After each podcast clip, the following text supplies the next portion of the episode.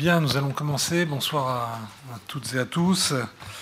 Et donc, bienvenue au, Centre de recherche international pour, cette, euh, pour le lancement de cette euh, nouvelle étude du, série sur euh, regard sur l'Eurasie et l'année politique 2017. Donc, regard sur l'Eurasie mené de main de maître par ma voisine, Anne de Tinguy, et, donc coordonné par, Judith Burco. Et donc un numéro euh, à nouveau extrêmement, extrêmement riche, euh, avec euh, à peu près 10, 10 articles, portant aussi bien sur l'Eurasie dans l'actualité que l'Eurasie en perspective, et sur, sur, des thèmes...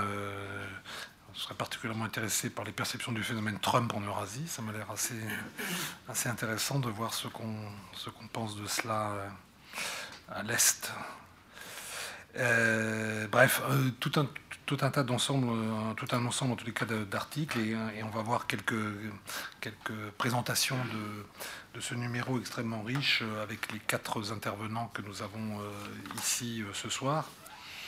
Donc, on va les prendre dans l'ordre dans lequel c'est indiqué dans le, programme. D'abord Anne de Tinguy, qui est donc professeur à, à et euh, euh, chercheur aux, séries. Ensuite, nous aurons euh, Clémentine Fauconnier de l'école des hautes études en sciences sociales et du centre d'études franco-russes de Moscou, qui sera suivie par Dominique Menu, qui est à la BNP Paribas.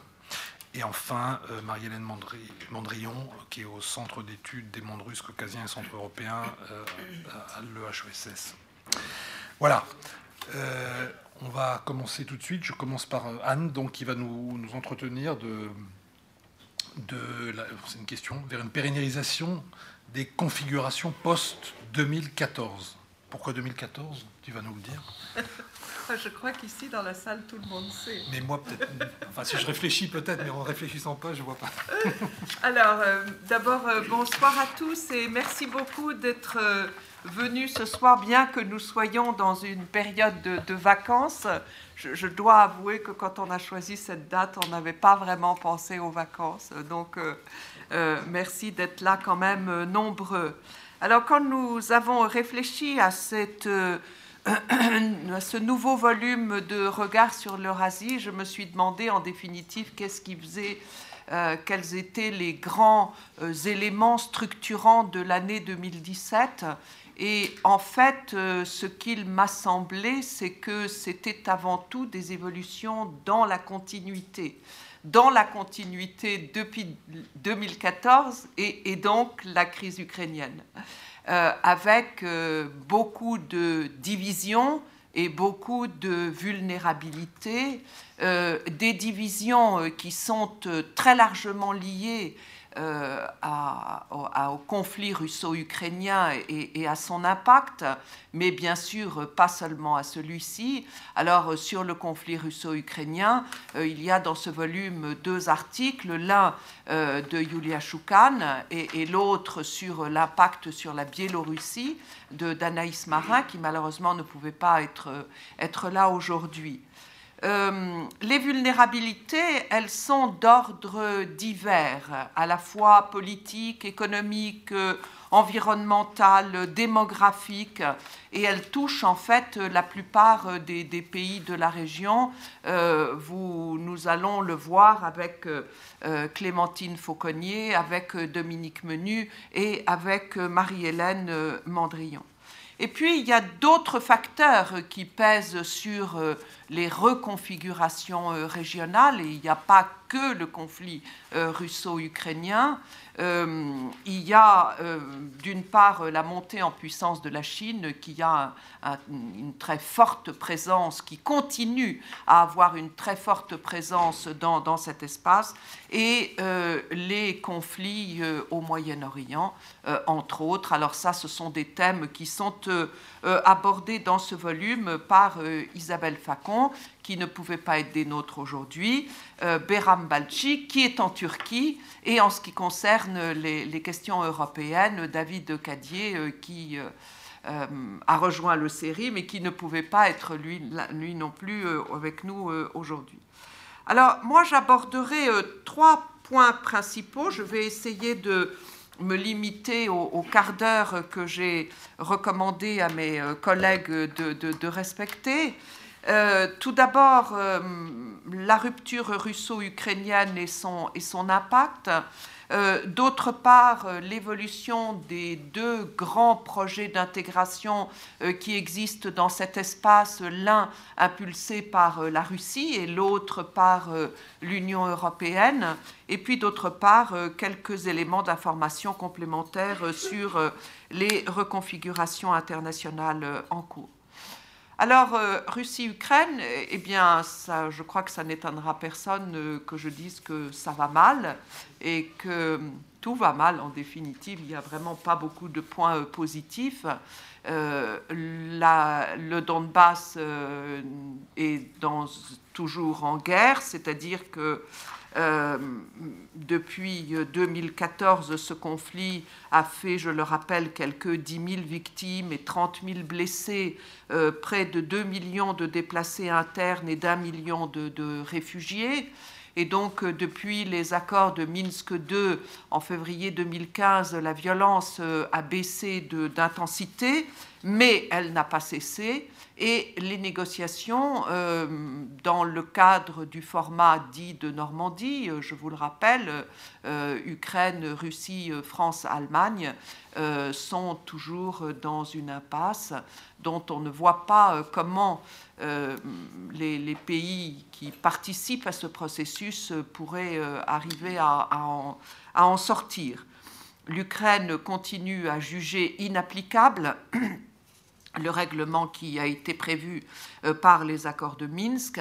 Quant à la Russie, euh, elle reste euh, sur la voie qu'elle a tracée en 2014.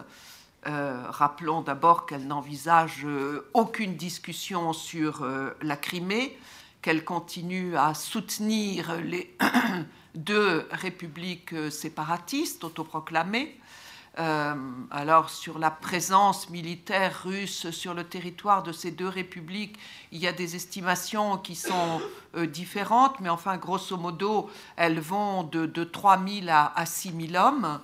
Euh, et d'autre part, la Russie renforce le dispositif militaire qui est mis en place le long de la frontière avec l'Ukraine, donc sur son territoire. Euh, quand je dis que la Russie reste sur ses positions, euh, si la question vous intéresse, je reportez-vous au discours que le président Poutine a prononcé euh, le 19 octobre 2017 devant le club de Valdaï. il détaille à nouveau longuement la position de la Russie et en fait il n'y a aucun changement par rapport aux événements de, de 2014. Euh, mais il est très optimiste euh, et il dit que, eh bien, euh, tôt ou tard, la, réunification, j'ai traduit ainsi pour ceux qui connaissent le russe le terme de Abiedinine, se produira. Donc, vous voyez qu'il reste très optimiste. Il a fait une, proposition qui a été beaucoup commentée parce que sur le moment, elle a étonné. Euh, c'est-à-dire euh, de déployer des forces de maintien de la paix de l'ONU euh, dans le Donbass, mais en réalité dans le Donbass sur la ligne de front. Une autre décision qui a été prise par la Russie à l'automne, c'est de se retirer du centre conjoint de, contrôle et de coordination, qui est un centre russo-américain qui regroupe uniquement des, militaires euh, depuis 2014 euh, et donc euh, la Russie s'est retirée de, ce centre. En fait, quand on regarde les positions prises par la Russie et les initiatives prises par la Russie, moi, ce que j'en conclus, c'est que rien ne me semble indiquer que le Kremlin ait cessé de penser l'Ukraine en termes de souveraineté limitée et ni qu'il s'oriente vers l'arrêt d'une action euh, hybride euh, qui euh, déstabilise ce, pays. La rupture entre les deux pays s'ancre dans, l'espace. L'Ukraine poursuit sa réorientation vers l'Union européenne. Un exemple, la Russie ne représente plus aujourd'hui euh, que 11,6% de, commerce extérieur, de son commerce extérieur, du commerce extérieur de l'Ukraine. Et autre exemple, Kiev a renforcé les contrôles à ses frontières. Depuis le 1er janvier 2018, l'Ukraine demande un contrôle des passeports biométriques euh, à la frontière avec la Russie. Et enfin, d'autre part, il y a plusieurs mesures qui aggravent le fossé qui sépare de plus en plus l'Ukraine de ces territoires qui sont occupés.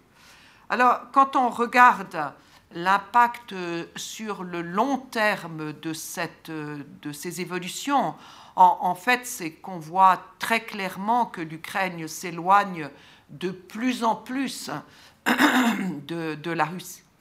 De la Russie, euh, pardon, il y a un chat dans la gorge qui ne passe pas. Euh, euh, on le voit de, différentes manières. On le voit par les progrès de l'ukrainisation linguistique.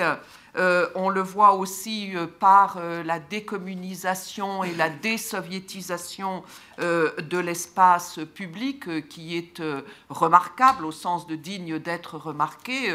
depuis 2015, il y a des milliers de bustes de dirigeants soviétiques. Lénine est, parti, a été mis au garage, et de monuments soviétiques qui ont été démantelés euh, d'autre part, euh, des dizaines de milliers de toponymes qui ont été euh, modifiés, et puis des, décisions qui sont des décisions fortes.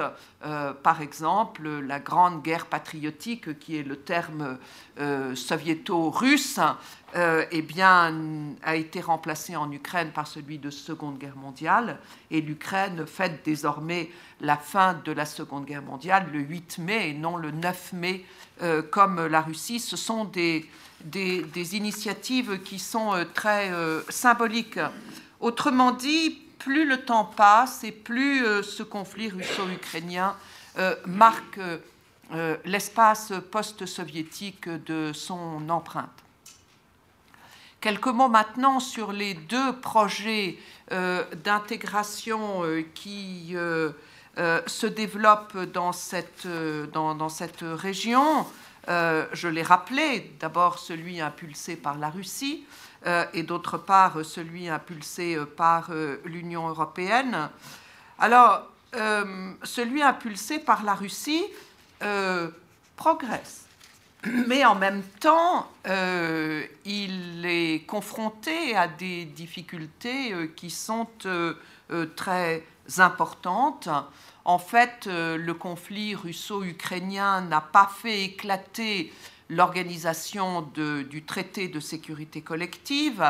Euh, il n'a pas empêché la mise sur pied le 1er janvier 2015 de l'Union économique eurasienne, mais il complique un processus d'intégration qui est de, toute façon très complexe depuis très longtemps, je dirais même depuis le début des années 90, euh, un processus d'intégration encore plus compliqué et qui ne concerne qu'un nombre limité euh, de pays, puisque l'Azerbaïdjan, le Turkménistan et l'Ouzbékistan continuent à se tenir à l'écart de ces institutions et les trois États associés à l'Union européenne se tiennent aussi à l'écart euh, de euh, ces institutions. Autrement dit, l'Union économique eurasienne continue à regrouper cinq pays, Russie, Biélorusse, Kazakhstan, Kyrgyzstan et euh, Arménie. Alors, cette union euh, a fait certains progrès. Par exemple, elle a adopté euh, cette année un, code douanier euh, qui a été ratifié par la quasi-totalité des, pays.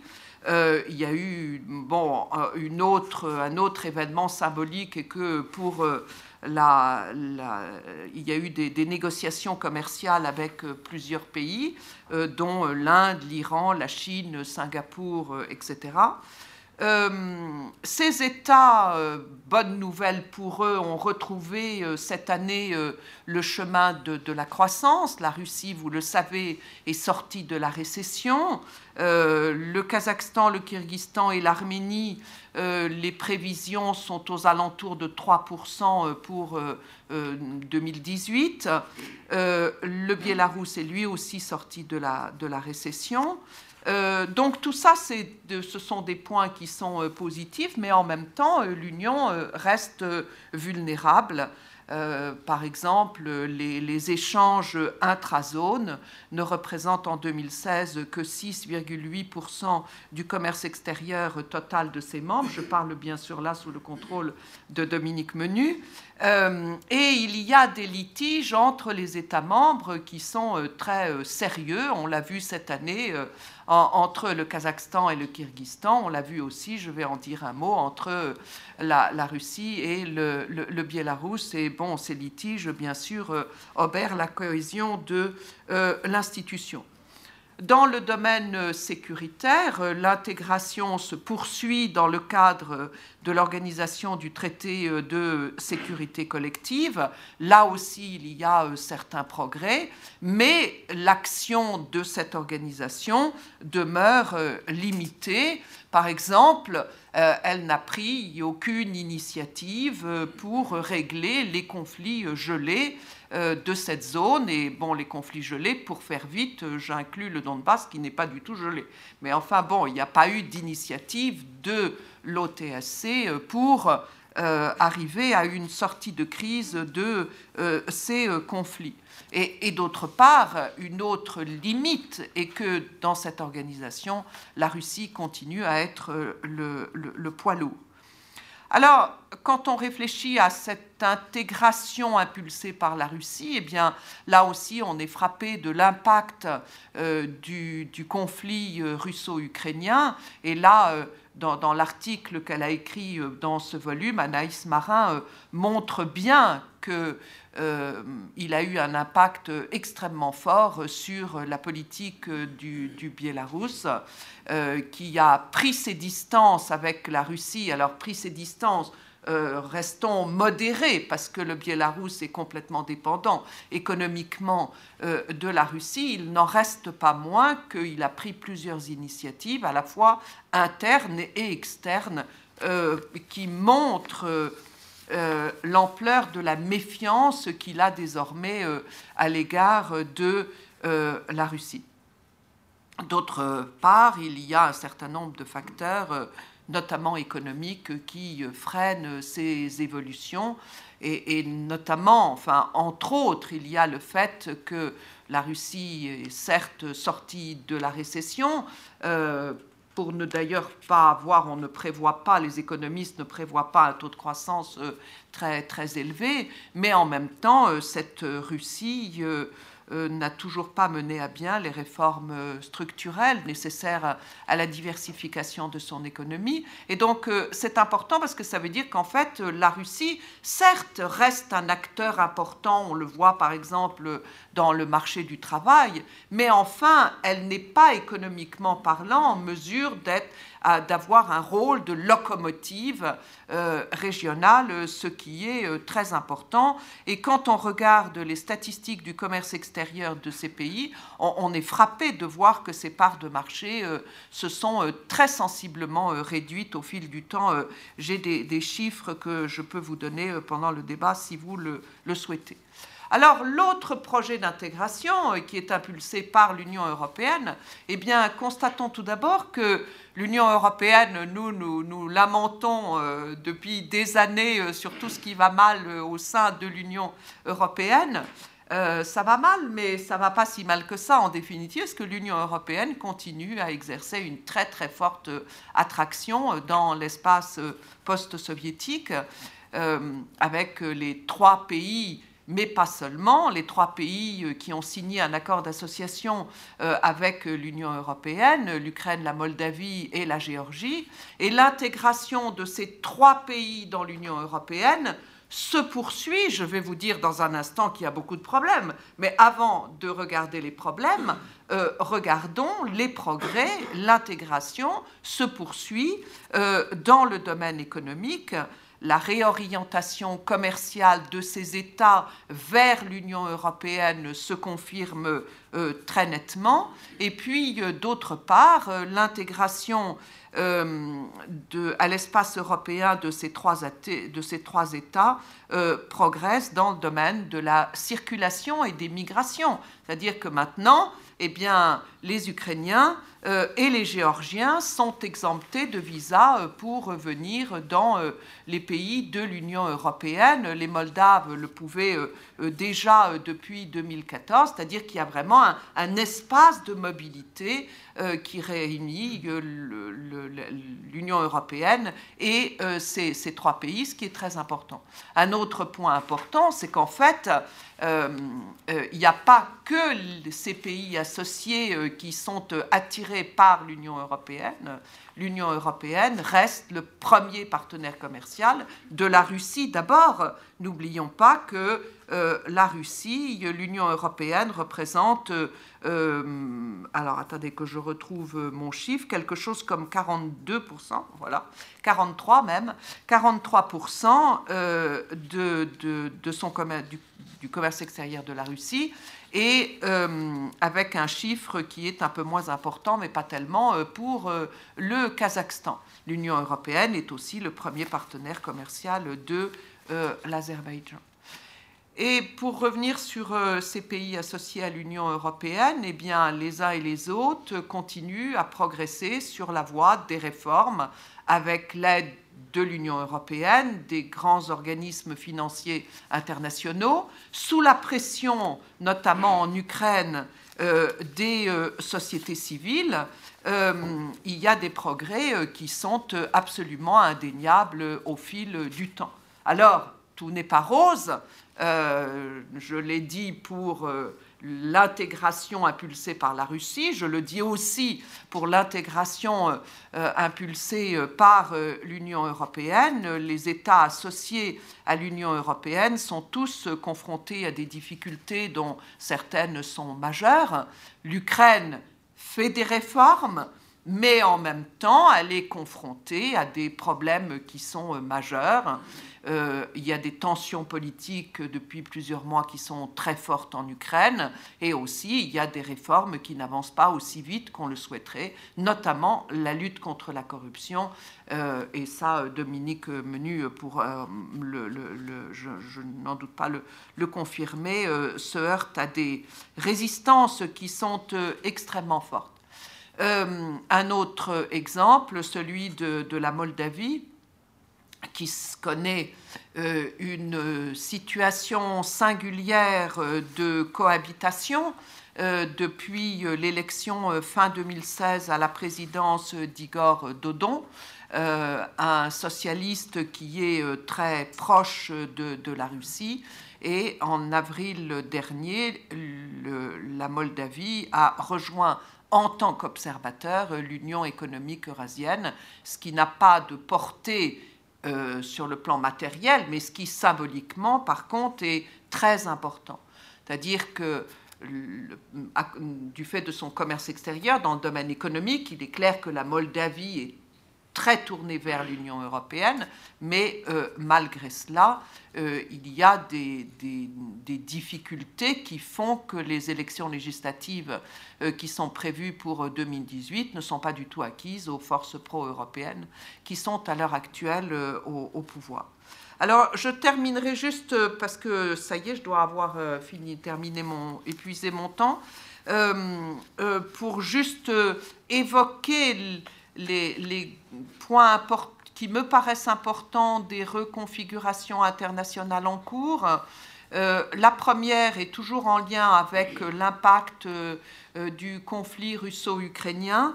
Euh, c'est la conflictualité russo-occidentale qui est à l'origine d'une nouvelle donne qui se répercute en, Eurasie.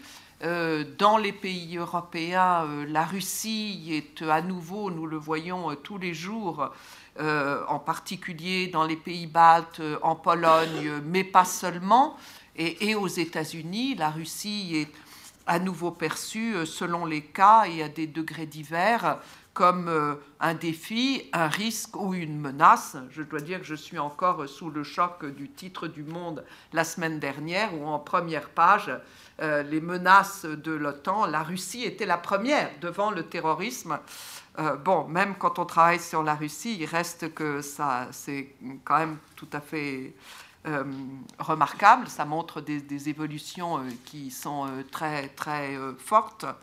Euh, et, à Moscou, euh, je veux dire, l'inverse est mm, tout aussi vrai, c'est-à-dire qu'à Moscou, euh, les États-Unis sont accusés de déstabiliser le système international, l'Union européenne d'être très hostile à la Russie, et quand on regarde les enquêtes de terrain sur les amis et les ennemis de la Russie, eh bien, le meilleur ennemi, ce sont les États-Unis.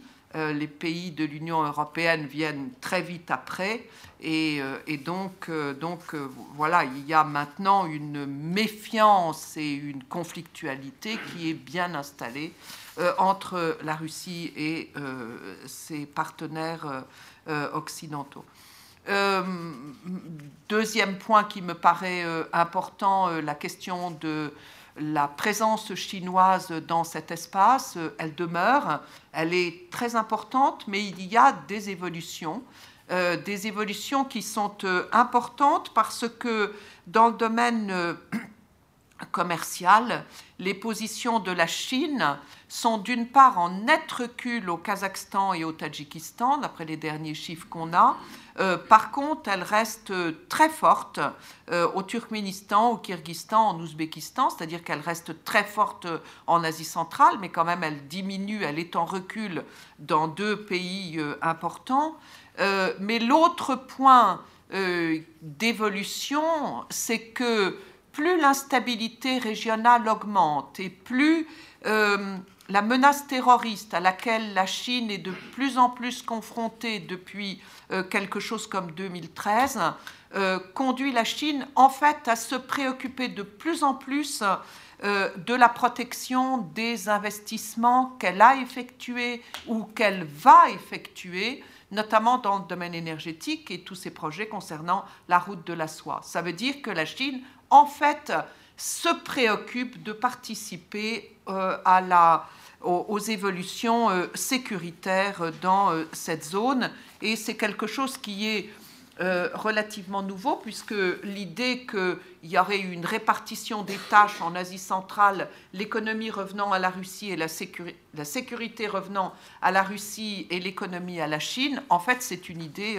qui est en, train de s'éroder. Et le dernier point, et je terminerai là-dessus, c'est tout ce qui concerne le Moyen-Orient. En fait, on voit une réorientation de l'espace post-soviétique vers l'Asie, mais on voit aussi une réorientation pour des raisons complètement différentes vers le Moyen-Orient, du fait de la guerre en Syrie, du fait de l'implication de la Russie dans cette guerre en Syrie, mais aussi de la montée du terrorisme, mais aussi du problème que nous connaissons bien en France, euh, du, retour des combattants qui avaient rejoint Daesh et que euh, les, Russes et les Centra-Asiatiques estiment à, plusieurs milliers, ça les inquiète beaucoup. En fait, euh, il y a eu fin novembre un sommet de l'OTSC et, la déclaration finale est très intéressante parce qu'elle présente le terrorisme et l'international et l'extrémisme euh, comme la première des menaces euh, auxquels euh, les pays de la zone sont euh, confrontés. C'est-à-dire qu'en fait, ce n'est pas du tout l'Occident, ce n'est pas du tout l'OTAN, c'est le terrorisme international et l'extrémisme. Et clairement, celui-ci vient du Moyen-Orient. pas de conclusion parce que j'ai été trop longue. Merci. Merci beaucoup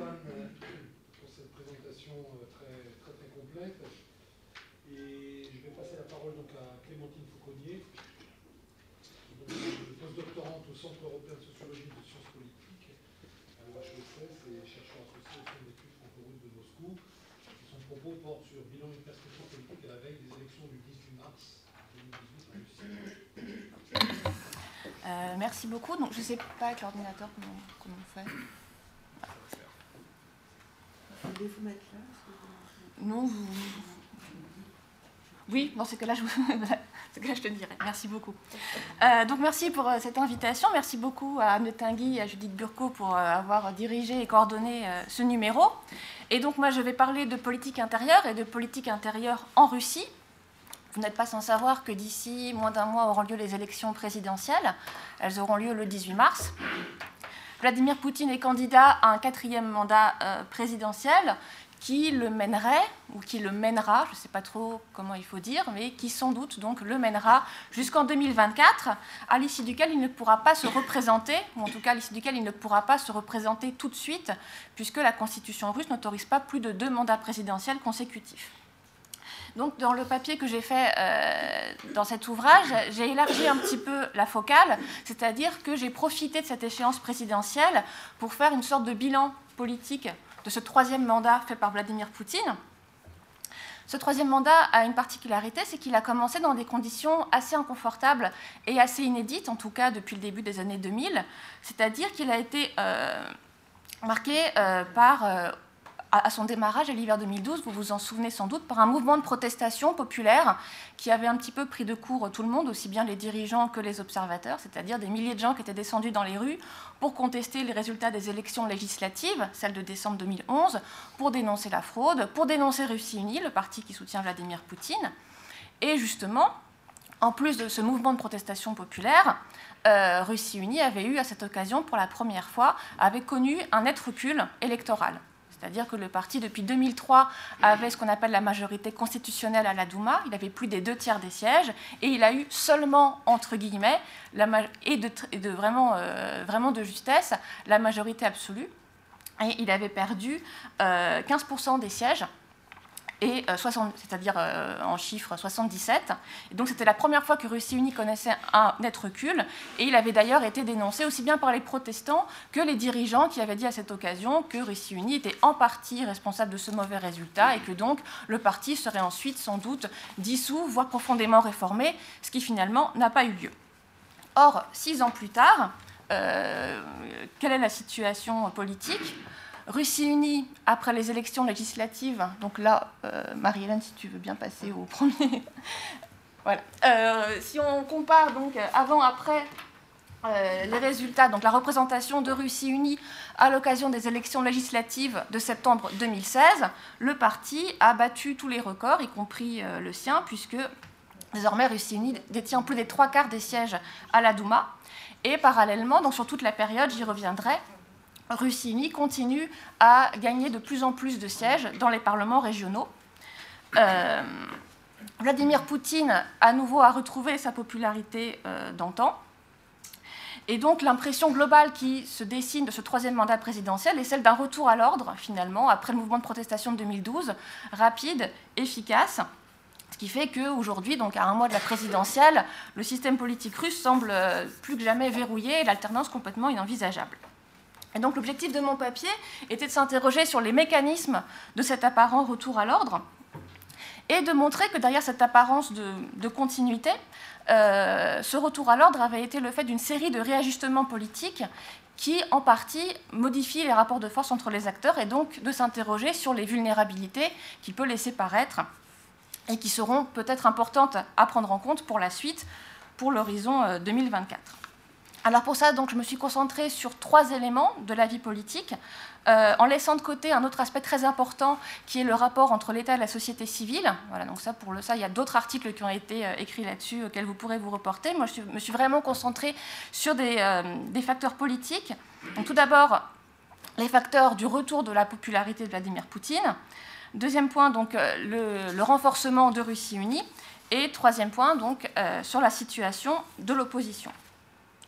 Donc sur la popularité euh, de Vladimir Poutine, donc à la veille de la campagne, euh, enfin la veille, de la présidentielle de 2018, Vladimir Poutine a retrouvé, je dirais, son, son chiffre de popularité de croisière qu'il a depuis pratiquement le début des années 2000, qui est de 80%. Donc il a toujours eu une popularité extrêmement élevée.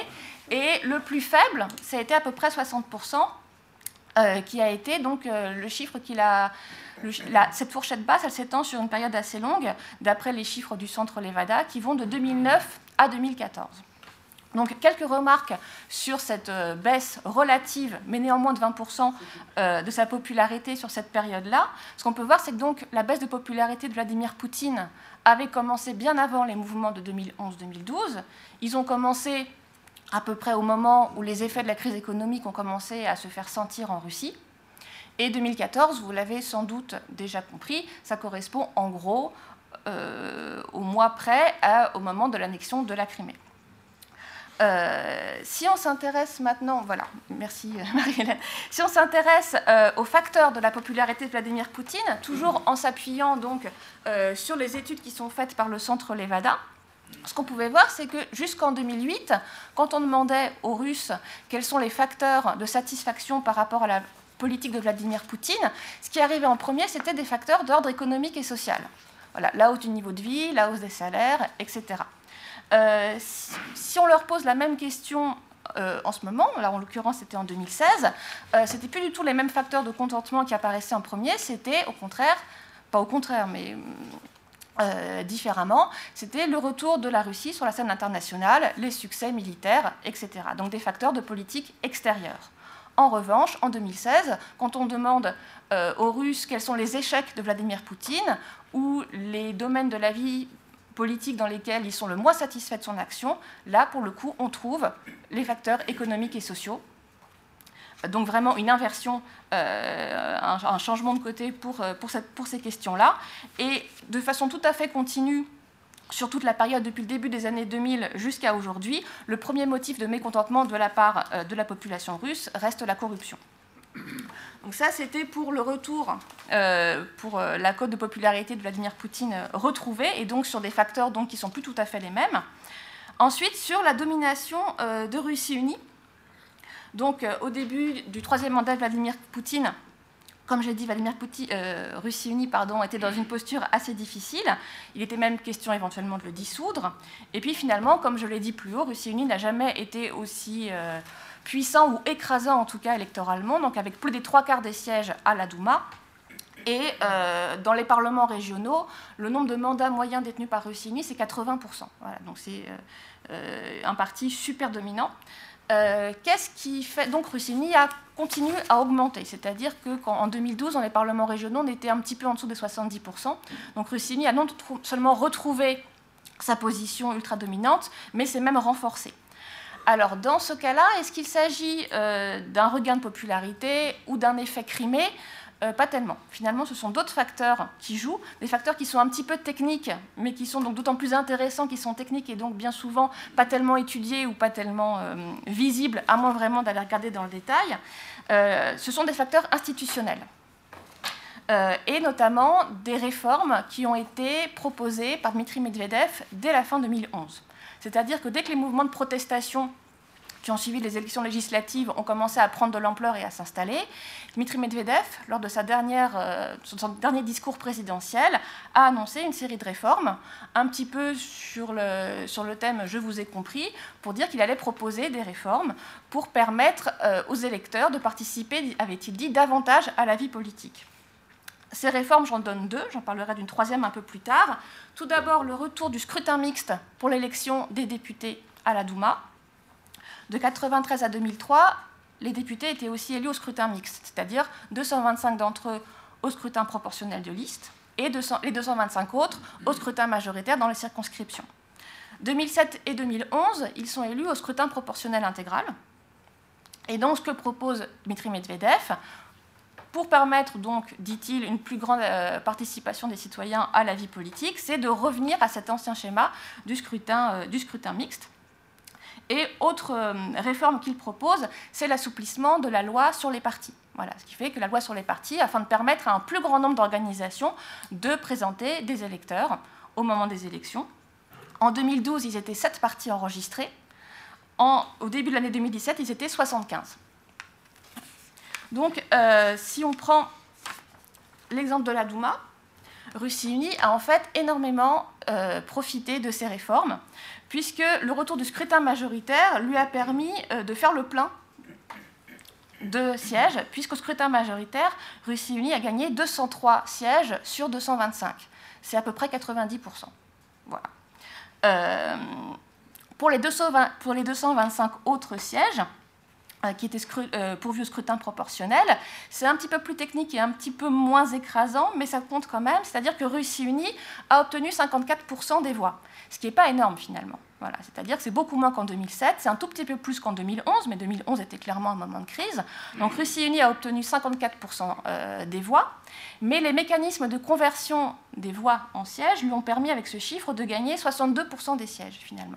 C'est-à-dire que la fragmentation de l'offre politique permise par l'assouplissement de la loi sur les partis, et donc un plus grand nombre de participants, font que les 10 partis en tout, il y avait 14 partis qui ont participé. donc les 10 partis qui n'ont pas franchi le seuil de représentativité à 5% font que les, lois, les, voix ont été perdues et donc ont bénéficié aux quelques partis qui, eux, avaient franchi le seuil de représentativité. On avait exactement le même phénomène en 2003. Ce phénomène est aussi très important dans les régions. Voilà, il permet vraiment, avec un nombre de voix moyen, euh, d'avoir euh, un nombre de sièges beaucoup plus important. En plus des facteurs institutionnels, un autre facteur très important, c'est l'effondrement de la participation. C'est-à-dire que pour la première fois, aux élections législatives, on est passé sous la barre des 50%. En 2011, 60% des électeurs s'étaient déplacés. En 2016, euh, ils sont seulement 48%. Donc c'est très important, c'est une chute très importante, historique. Et du coup, euh, les résultats excellents, manifestement, de Russie unie en 2016 permettent de rendre invisible ou de cacher le fait que, en fait, le, soutien pour le parti a continué à descendre en termes de voix absolues. En 2011, Russie unie avait obtenu 32 millions de voix. En 2016, en fait, il en a eu encore moins, il en a eu 28, 28 millions, donc 4 millions de moins. Euh, contre 44 millions quand même en 2007. Donc c'est quand même une chute qui, qui continue, mais qui est pratiquement rendue invisible. Euh, je signale, je passe rapidement dessus, c'est plus en détail dans l'article, sur le fait que ce sont exactement les mêmes facteurs qui jouent dans les parlements régionaux et qui expliquent donc que Russie Unie continue de voir son nombre de mandats euh, augmenter sur toute la période, alors même que le soutien pour, euh, pour ce parti continue à descendre régulièrement aussi, au prix notamment d'une baisse de la participation et des réformes institutionnelles dont j'ai parlé. maintenant, donc, sur le troisième point sur l'opposition. Euh, ce qu'on voit, à mon sens, donc l'opposition évidemment est dans une situation euh, toujours aussi difficile. Et ce qu'on voit, à mon sens, sur la période 2012-2018, euh, c'est une étape supplémentaire dans l'enracinement de ce qu'on appelle le pluralisme administré, ou l'administration du pluralisme. C'est-à-dire, cette expression, elle permet de dire que l'action des dirigeants russes n'est pas uniquement de garantir les victoires de Russie unie, ce qu'ils font très bien comme vous venez de le voir, mais aussi d'organiser les modalités et les acteurs de l'opposition. Pour ça, alors depuis le milieu des années 2000, euh, ça s'est traduit notamment par, le fait, par la distinction entre deux oppositions. Euh, l'opposition parlementaire, qui est une opposition choisie, relativement loyale et qui donc euh, bénéficie d'un certain nombre de facilités, qui est représentée à la Douma, et puis l'opposition donc hors système, qui elle est beaucoup plus marginalisée et qui est dans une situation beaucoup plus difficile. Ce qui s'est passé euh, pendant les élections à la Douma en 2016, et qui n'avait jamais eu lieu jusque-là, c'est que pour la première fois, Russie Unie, qui ne manque pas de candidats, clairement, et qui même a fait des primaires pour choisir les candidats à la députation dans toutes les régions de Russie, a décidé de ne pas présenter de candidats dans un certain nombre de circonscriptions régionales. Voilà, c'était jamais arrivé jusque-là. Et donc, du coup, de fait, qui a laissé la place pour 18 candidats de l'opposition. Si vous faites le calcul, sur 225 circonscriptions territoriales, euh, Russini en a gagné 203 et a laissé la place pour, pour 18 représentants de l'opposition, c'est-à-dire qu'il y a eu finalement que 4 candidats de l'opposition dans les régions qui ont, battu un candidat de Russie.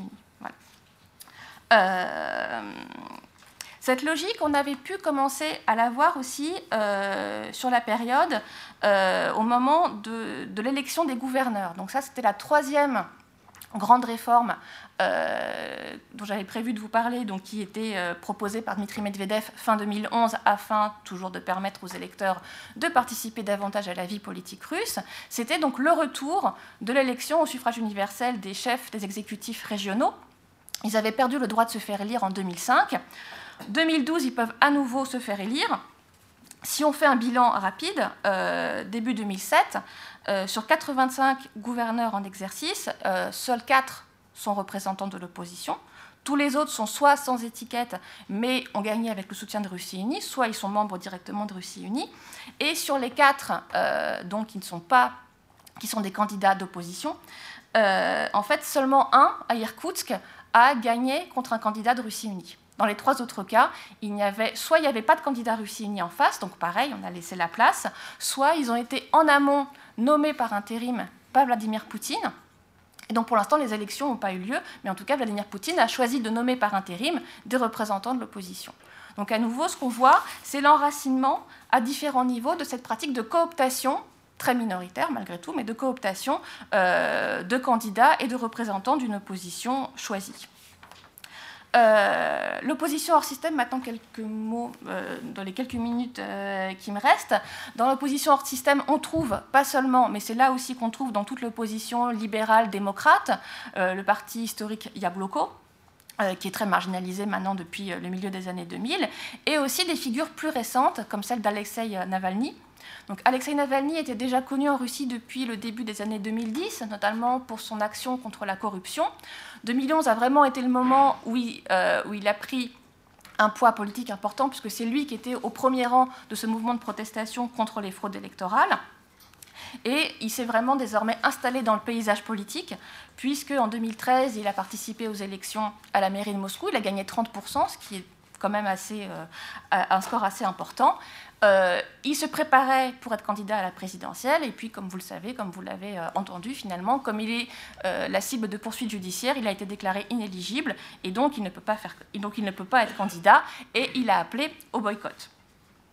Euh, et donc ça c'est le tout dernier, voilà, merci encore euh, Marie-Hélène. Et donc euh, il garde néanmoins un, poids très important, et notamment ce qui se mesure notamment aux vidéos qu'il poste régulièrement donc, sur son site et sur YouTube, qui dénoncent la corruption, qui, comme on, le sait, est donc le motif principal de mécontentement des Russes depuis, depuis le début des années 2000, en tout cas, et des vidéos qui sont très regardées.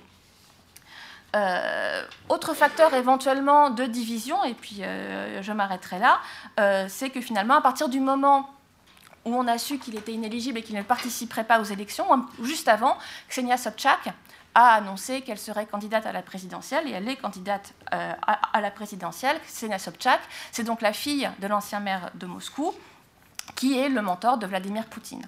Donc Zenia Sobchak est euh, une candidate extrêmement complexe, paradoxale et contradictoire, à la fois avec donc un contraste entre ses origines familiales, sa proximité, euh, je dirais voilà, euh, familiale à Vladimir Poutine, et puis en même temps son discours qui est désormais un discours d'opposition. Si bien que tout le monde s'interroge un petit peu sur le rôle du Kremlin dans sa candidature, en attendant, elle a pour l'instant, elle a 2% des intentions de vote. Donc électoralement, elle n'aura pas un poids décisif pour les élections à venir. En attendant, l'annonce de sa candidature a provoqué des divisions, des discussions parfois assez virulentes parmi les membres de l'opposition. Euh, qui donc pour certains ont décidé de la soutenir, et d'autres, là où d'autres ont refusé en disant que de toute façon elle était euh, euh, soutenue par le Kremlin.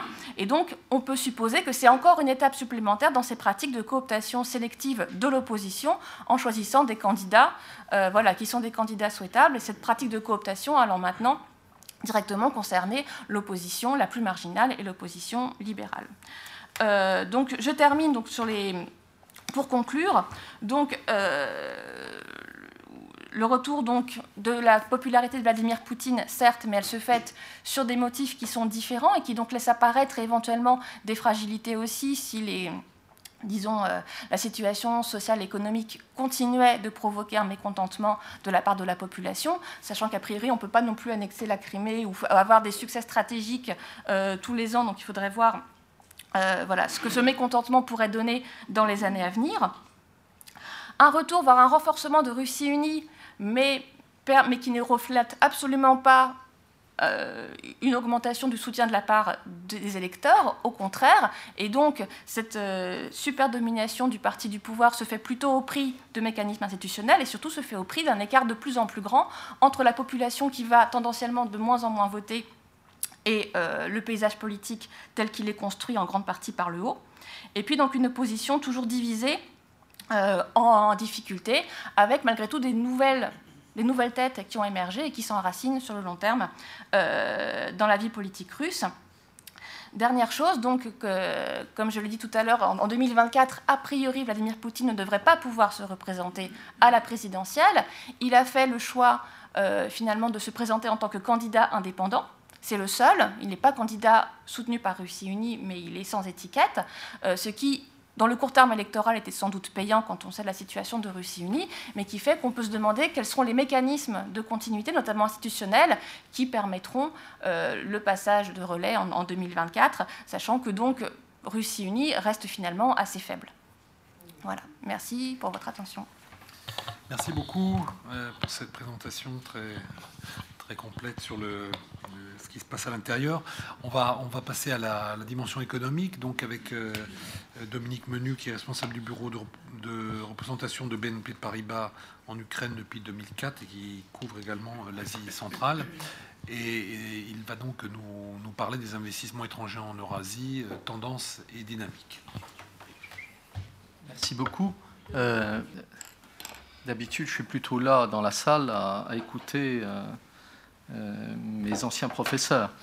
Euh, donc j'en profite pour remercier une fois de plus Anne de Tinguy pour m'avoir un peu forcé la main euh, pour réfléchir finalement à mon parcours personnel sur les 30 dernières années et m'avoir remis sur les rails parce que c'est vrai que ça faisait longtemps que je n'avais pas fait de travaux universitaires puisque en fait mon rôle en tant que représentant c'est de recevoir les clients et de les orienter pour faire ou ne pas faire des investissements. Et, ça, euh, si je reviens en arrière, je, suis venu euh, pour euh, le travail en Union soviétique comme dernier représentant à Moscou. Et donc j'ai vécu les années 92, 93, 94 du démantèlement. Et j'insiste sur ce mot, je ne parle pas d'effondrement, je parle de démantèlement. Parce que pour moi, je ne suis pas sûr que ça n'a été que les facteurs extérieurs qui ont qui ont agi à ce moment-là. Et je pense qu'il y avait tout un certain nombre de gens qui s'étaient bien euh, préparés à, mettre la main sur un certain nombre de richesses. Bon, c'est un autre débat. Alors, quand on prend, euh, quand on travaille euh, sur, cette zone, on est d'abord on est d'abord stupéfait de voir le poids de la Russie, hein. tant au niveau de la population euh, qu'au niveau de la superficie, son poids économique. Alors, dans son poids économique, c'est toujours difficile. On, a les chiffres en parité de pouvoir d'achat. La parité de pouvoir d'achat, c'est un, concept euh, des économistes qui est, très utile, mais qui ne veut pas dire grand-chose finalement. Euh, parce que vous ne payez pas en parité de pouvoir d'achat. Hein. Vous payez en dollars sonnant et trébuchant. Je dis dollars parce que 70 à 80 des, des, échanges dans le monde se font en dollars. Et donc, ce qui est beaucoup plus parlant, c'est de voir le chiffre des importations, des exportations et des entrées ou des sorties de capitaux. Euh, on, prend les chiffres, euh, on, voit que derrière la Russie, euh, il y a l'Ukraine. au niveau de, sa population, 45 millions estimés, sachant qu'il y a 2 ou 3 millions qui, se, qui sont entre les réfugiés intérieurs, euh, les réfugiés à l'extérieur, plus euh, les gens qui sont partis dans les, travailler dans les autres pays de, de l'Europe centrale. Euh, et surtout, si on regarde, on s'aperçoit qu'il y a trois pays qui, qui ont plus ou moins réussi leur développement, compte tenu des chiffres. Ce sont les trois pays dans lesquels on trouve du gaz et du pétrole. C'est le Kazakhstan, c'est l'Azerbaïdjan, c'est le Turkménistan. Euh, le total des investissements dans cette zone ne représente que 2,5% des investissements dans le monde.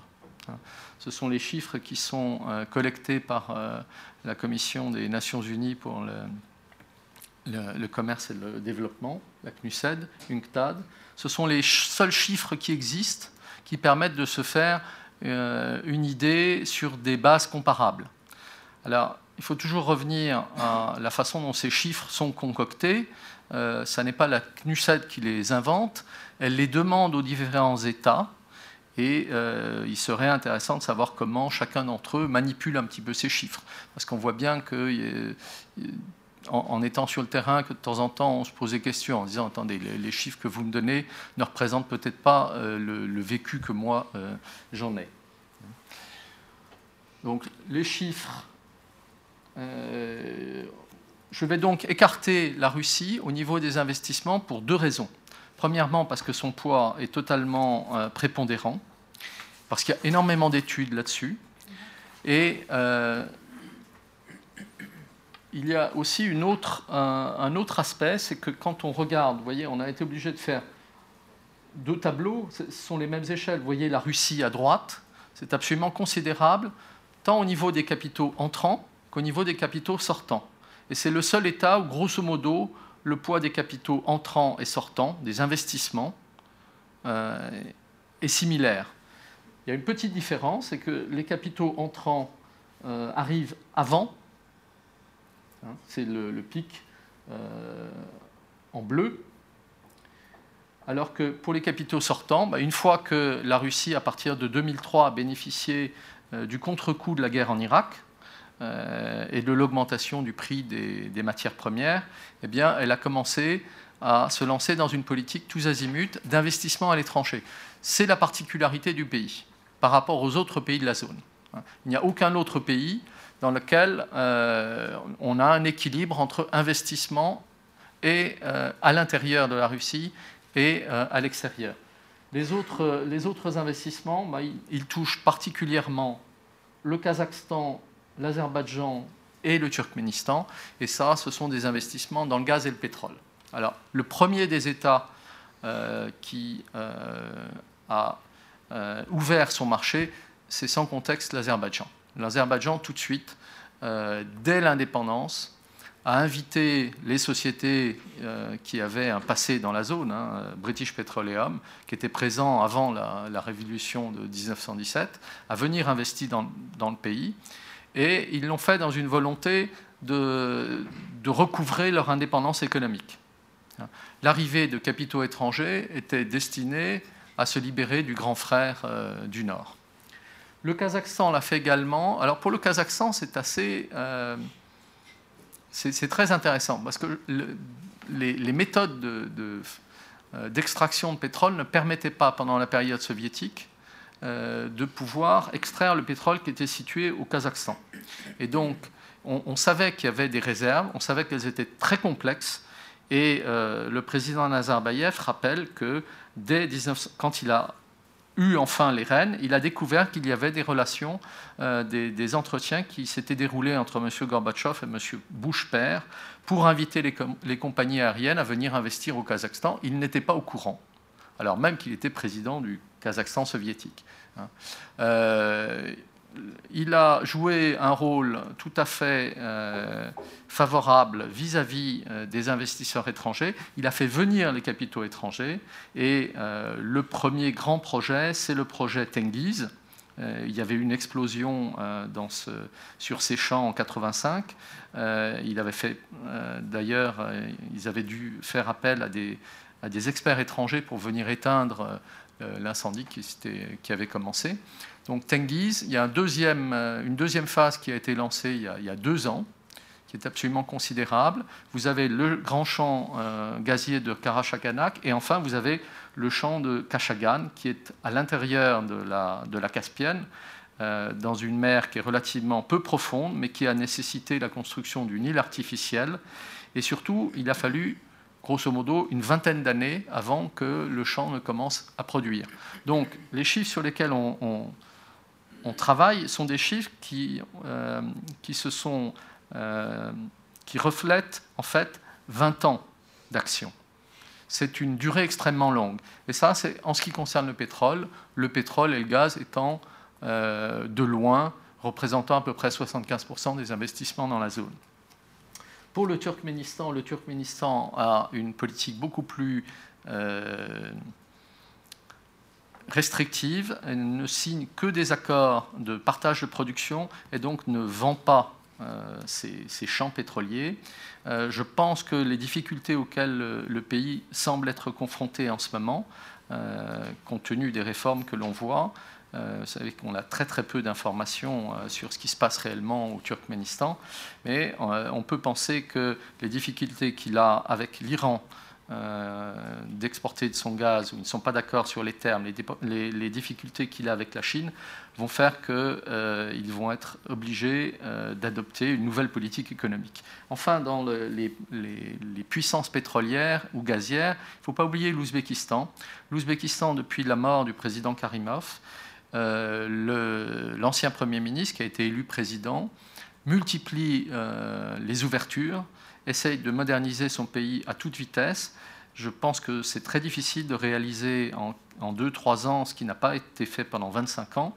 Euh, mais euh, il y a des, champs très importants. Et là, compte tenu des aspects politiques, quand on a eu la, la, révolte d'Andijan en 2005, euh, ce sont surtout les compagnies euh, russes ou les compagnies chinoises qui sont venues, ainsi que des compagnies d'autres pays, mais il n'y a pas de majors occidentaux.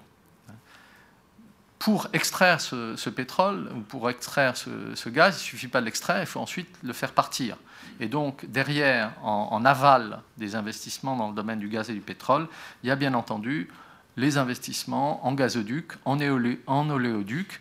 La grande question aujourd'hui sera de savoir si le Turkménistan et l'Azerbaïdjan vont réussir à se mettre d'accord pour construire euh, enfin euh, un gazoduc au travers de la, Caspienne. Et euh, pour cela, il faut aujourd'hui l'accord des autres États riverains. Donc le statut de la Caspienne est en discussion. Quand on voit les titres des journaux, on pense qu'il y a une évolution et qu'on va vers une solution. Euh, je pense que ça fait déjà une bonne dizaine d'années qu'on parle d'une solution, donc je ne suis pas sûr qu'elle va arriver. Dans les autres investissements, euh, alors prenons d'abord un petit peu la vision de Moscou. ce tableau représente les investissements russes dans les autres pays. Je vous ai dit, je ne vais pas parler des investissements en Russie, mais par contre, il est intéressant de voir comment la Russie voit euh, ses investissements dans les autres pays de, l'ex-Union soviétique, son, étranger proche. Alors, ce tableau est euh, préparé par euh, l'Institut économique qui fait partie de la Banque eurasiatique de développement. Ils, expriment, ils expliquent qu'ils suivent toutes les déclarations d'investissement. Ce sont des déclarations d'investissement. Ce sont des engagements d'investissement. Est-ce que ces investissements ont été réellement faits? Ou pas, ça, euh, n'ayant pas accès à la base de données qu'ils ont, qu'ils ont mis sur pied, c'est difficile. Ceci dit, on voit très rapidement le poids de la Russie au Bélarus, au Tadjikistan, c'est surtout l'usine Talco, en Ouzbékistan, où il y a une offensive tous azimuts de, la Russie pour intégrer, euh, faire en sorte que l'Ouzbékistan intègre l'Union eurasienne, et enfin en Arménie. En Arménie, le système de distribution de gaz a été euh, mis sur pied par Gazprom, qui contrôle l'ensemble du, système gazier, comme en Bélarus. Et c'est aussi un moyen d'aller, euh, de, faire un appel de pied à l'Iran voisin, puisqu'il y a également une invitation à l'Iran de rejoindre l'Union eurasienne. Par contre, en Ukraine, vous voyez la chute très forte entre 2016 et 2013 du montant des investissements. Euh, cette chute, euh, elle est euh, d'une part du, départ d'un certain nombre d'acteurs, mais surtout de la dévalorisation des actifs dans la région. La banque VTB a annoncé la semaine dernière que d'ailleurs ils allaient fermer, ne pouvant pas vendre leur banque, ils allaient tout simplement mettre la clé sous la porte. Les autres investissements, ils sont finalement relativement peu nombreux. Ils sont dans le, domaine des métaux.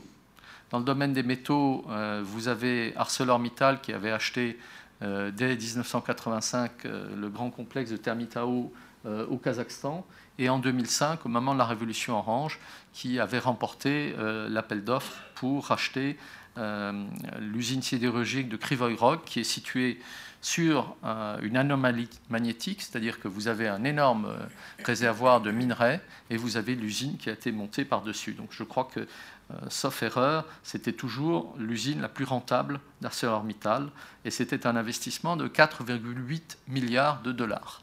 Enfin, nous avons euh, dans un certain nombre d'États des investissements dans le domaine de l'agroalimentaire, en particulier en Ukraine, en Moldavie.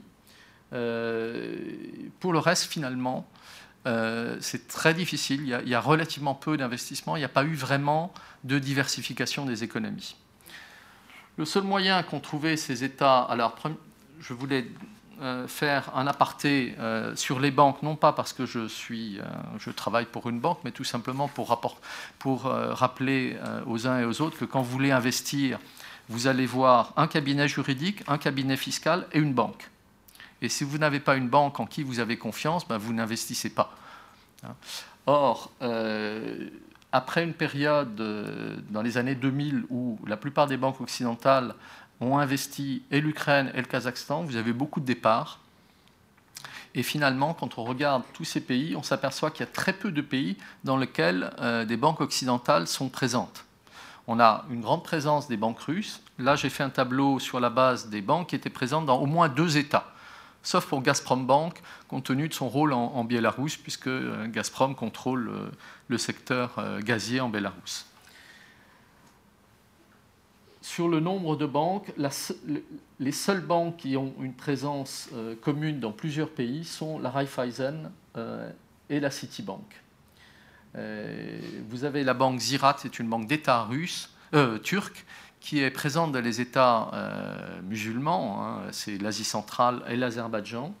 C'est un peu particulier. mais ça reste, des, reste des, banques extrêmement faibles. Au niveau de la présence des banques étrangères, il n'y a qu'en Ukraine que les banques occidentales contrôlent à peu près 20% du marché. Dans les autres, pays, c'est extrêmement faible. Au Kazakhstan, HSBC, euh, euh, Royal Bank of Scotland, Unicredit sont partis. Il ne reste plus que Citibank, avec une banque qui est en fait un centre de trésorerie. Donc c'est difficile, si vous voulez avoir euh, des petits investissements, de trouver une banque dans vous allez, avec laquelle vous euh, vous allez rentrer dans une relation de confiance. Euh, la plupart des banques appartiennent à des gens qui ont des responsabilités politiques à très haut niveau et donc se pose à chaque pas la question de savoir si vous, si vous voulez investir, euh, est-ce que les informations que la banque va détenir ne vont pas repartir vers les propriétaires de cette banque?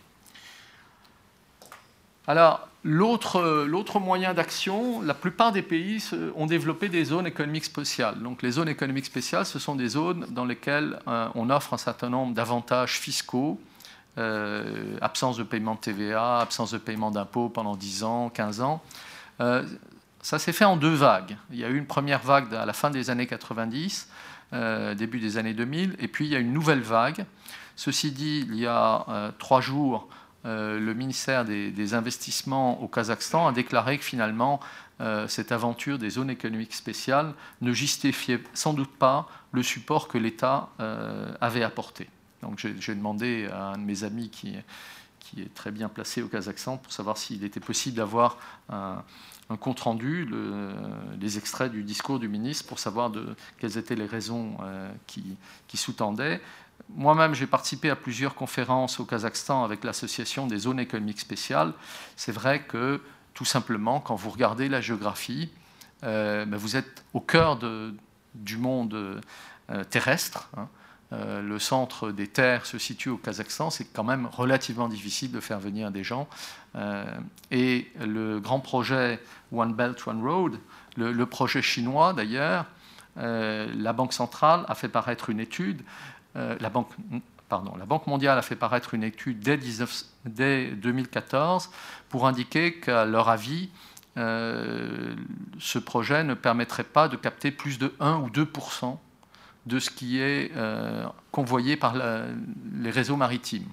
Ceci dit, même si ça n'est que 1 ou 2% c'est déjà quelque chose et ça peut faire la différence.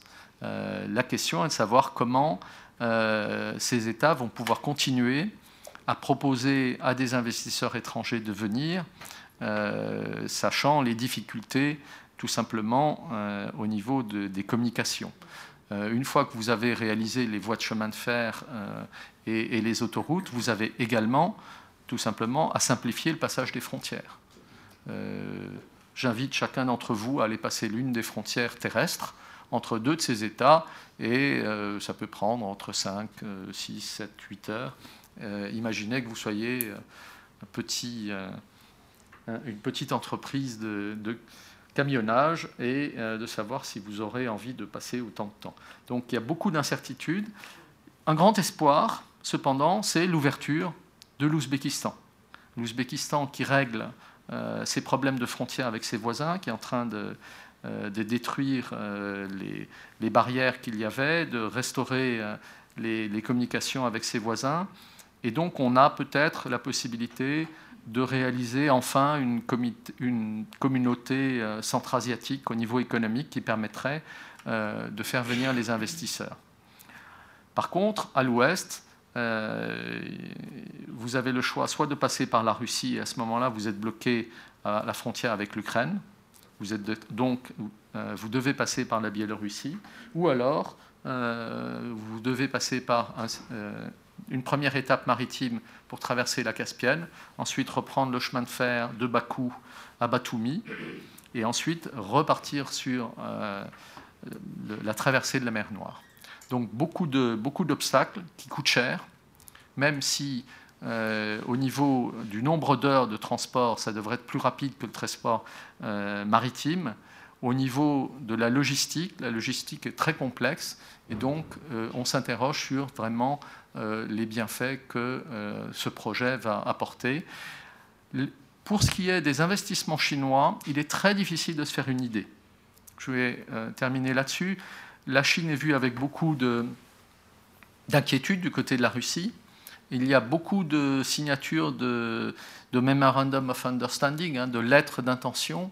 Maintenant, derrière les lettres d'intention, euh, il faut souvent de nombreuses années pour que les projets se mettent réellement en place et on n'a pas accès aux documents. Donc on ne sait pas. Euh, on ne sait pas réellement comment euh, ces projets se font. On ne sait pas si les montants engagés sont sur euh, le bilan des entreprises chinoises, euh, qui elles sont situées en Chine bien entendu, mais leurs investissements sont peut-être intégrés à leur bilan, on ne les voit pas dans les chiffres nationaux. Donc il est très difficile de mesurer réellement l'impact euh, de, l'avancée chinoise, sauf sur les marchés. Si vous allez visiter les marchés, alors là, vous apercevrez qu'effectivement, 90% des produits de première nécessité viennent de Chine. Alors, pour finir également, les, liens avec la Russie, euh, le FMI en 2014 avait, en 2015 avait fait une étude sur euh, le contre-coup de la crise, euh, non pas la crise russo-ukrainienne, mais simplement la chute du prix des matières premières sur les autres économies de la zone. Et vous voyez que suivant les pays, on a une gradation. Il est clair que pour le Bélarus, la Moldavie, l'Arménie, l'importance des relations avec la Russie est beaucoup plus forte. C'est le cas également pour la Kirghizie et le Tadjikistan. Euh, pour la Kirghizie et le Tadjikistan, c'est tout simplement parce que 30% de sa, diaspora va travailler en Russie.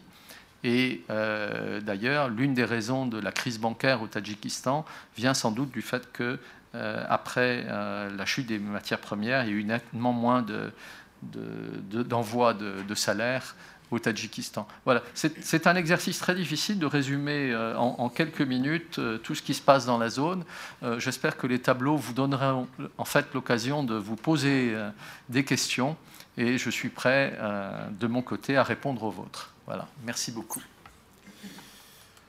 Merci beaucoup pour votre, pour votre présentation. En tous les cas, ce qu'on peut en retirer, c'est que assez clairement, les, investisseurs et les banquiers russes sont, omniprésents dans, dans, toute cette économie euh, régionale. Et, c'est vrai que euh, je, profite aussi de, du fait que vous ayez présenté un certain nombre de tableaux pour, pour évoquer aussi l'apport le, euh, important de l'atelier de cartographie de Sciences Po qui, qui, a à nouveau apporté son, savoir-faire dans, l'élaboration de ces instruments extrêmement utiles qui, complètent les, les, articles.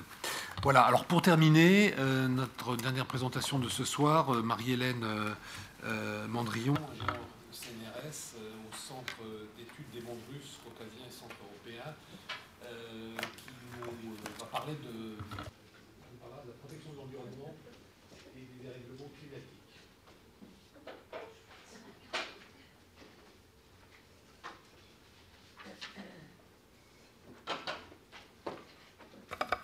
Oui, merci. Euh, j'avais prévu de remercier l'équipe de l'atelier de Carto parce que Ah, ils, ont, ils ont fait un travail, euh, compliqué. Oui, et euh, je ne sais pas si on voit bien, mais euh, et voilà. En plus de donc remercier le- les cartographes, en plus de Judith et d'Anne, bien sûr. Euh, quand on parle de l'environnement dans Lexurs, l'Eurasie, euh, ce qui vient à l'esprit, c'est de dire bon, mais ça va, on a compris, rien n'a changé. Et euh, si vous avez été attentif à, à l'affaire de cette fuite de ruthénium qui a été détectée euh, en Europe cet automne, euh, dont l'origine a été euh, évaluée quelque part au sud de la Russie, au nord du Kazakhstan. Première réaction des Russes, on dit la Russie dans ces cas-là, c'est pas chez nous, il n'y a rien. Et hum, commentaire euh, ici, mais, mais dans toute l'Europe, c'était oui, mais comme d'habitude, euh, la Russie euh, dément. Alors, je voudrais, quitte à tordre un peu les choses, parce que euh, bien sûr qu'il y a des éléments de continuité, bien sûr que d'une certaine, il y a un certain immobilisme, il y a des traits de, tout à fait réels de, continuité. Mais euh, je voudrais quand même montrer euh, qu'on a que une des, une des continuités, c'est euh, les divisions dont Anne a parlé au début, et que ces divisions euh, internes, alors entre les dirigeants et les sociétés, à l'intérieur euh, des dirigeants, à l'intérieur entre les, entre les pays, euh, ces divisions ont des, déterminent des, des clivages dont les ressorts se renouvellent sans cesse. C'est pour ça que l'affaire du ruthénium de cet automne n'a strictement rien à voir, à mes yeux, avec Tchernobyl. Je vais prendre juste euh, trois points comme ça, je vais pas, euh, vous, verrez le papier sinon. Euh, Qu'est-ce qu'on a comme acteur dans cette fuite de ruthénium? On a l'endroit d'où il est parti, qui est un site nucléaire qui retraite des déchets, qui s'appelle Mayak, qui est très connu en Russie parce que c'est le lieu du premier accident du nucléaire civil dans l'histoire en 1957 et qu'il a été euh, passé sous silence pendant 30 ans. Donc Tchernobyl avait déjà euh, un grand frère. Donc ce site de Mayak, il appartient à euh, ce qui s'appelle aujourd'hui Rosatom, qui est un consortium, je suis désolée de parler devant un économiste, je vais dire des bêtises, un trust public, un, consortium, un conglomérat, quelque chose qui, euh, pour moi, est l'héritier des ministères soviétiques qui géraient le, nucléaire, qui l'ont construit et qui l'ont euh, géré. Et Rosatom gère les sites qui ont à voir euh, de près ou de loin euh, avec le, secteur de l'industrie atomique. Donc, et en fait, la, négation de, la Russie comme euh, étant la source de cette fuite de cet élément radioactif détecté à travers toute l'Europe sans doute possible, la source c'est Rosatom. On a dit les Russes. Bon, c'est pas pas le bureau politique du Parti communiste, c'est euh, une, entreprise publique importante, euh, certes, mais euh, ça n'est qu'une entreprise. Et bon, la messe était dite, euh, nous on dit que, les Russes disent que, et puis voilà. Mais non, c'est que 15 jours après, on a une autre autorité russe, encore, avec encore plus d'autorité que Rosatom, qui est une agence fédérale, qui est en charge de l'hydrométéorologie. Les Russes la connaissent parce que c'est eux qui, qui, jouent le rôle de Météo France et qui vous donnent la météo tous les matins. Mais en fait, c'est une très vieille agence euh, qui date de la période impériale, qui est chargée de la protection du territoire, de l'Empire, de l'URSS, de la Russie euh, aujourd'hui, euh, de l'atmosphère, du sol et du sous-sol. Et c'est une agence qui a été hybride pendant la guerre froide, parce que son rôle principal n'était pas d'annoncer la météo, mais c'était de euh, détecter les avions qui passaient, les satellites qui, qui, survolaient. Donc ça, c'est le guidromiètre. Alors, hydrométéorologie, ça a l'air banal, mais voilà, c'est une agence fédérale, alors c'est pas la plus puissante, mais elle est sensible. Et elle a une autre caractéristique, c'est que euh, à l'effondrement de l'URSS, pardonnez-moi, moi je dis effondrement parce qu'on a l'habitude, par inertie, euh, le, le a maintenu une unité avec l'ensemble des pays de l'ex-URSS, Balte compris, euh, Géorgie comprise, avec des réseaux de stations qui mesurent simplement la qualité de l'air, euh, euh, la qualité et les flux euh, des eaux, qui mesurent les phénomènes naturels, les tempêtes, les, et ce réseau de stations qui était très serré du temps de, de l'URSS, a pâti de la crise de, après 91. Des stations ont été fermées notamment dans les régions périphériques de, de Russie, qu'on ne voit pas malheureusement, mais dans le Nord, en Extrême-Orient. Mais elles ont pu se, reconstituer à la fin des années 90 et surtout, les différents guidromiettes des différentes ex-républiques ont gardé euh, les mêmes pratiques de travail, les mêmes contacts, les, mêmes euh, habitudes d'échange d'informations, ce qui fait que de ce point de vue-là, il n'y a, pas eu des agrégations. Ça a dû éviter quelques inondations, quelques euh, drames avec des fonds de glaciers, rien de plus peut-être. Mais ce qui fait que le, le guide Miette a gardé aussi euh, cette, euh, aura-là, cette, euh, cette puissance. Et donc, évidemment, ils ont des stations dans le sud de l'Oural et ils ont mesuré les fuites de ruthénium avec des doses très importantes aux dates où les, agences occidentales l'avaient dit. Et ils les ont publiées, parce qu'ils publient parce qu'ils ne sont pas restés cette agence euh, hybride bizarre de la guerre froide, ils ont pris le tournant de, l'information en direction de la, société et en direction de l'extérieur. Et alors ils l'ont pris parce qu'ils y trouvent intérêt et qu'ils y bénéficient de, financement, mais ils le font.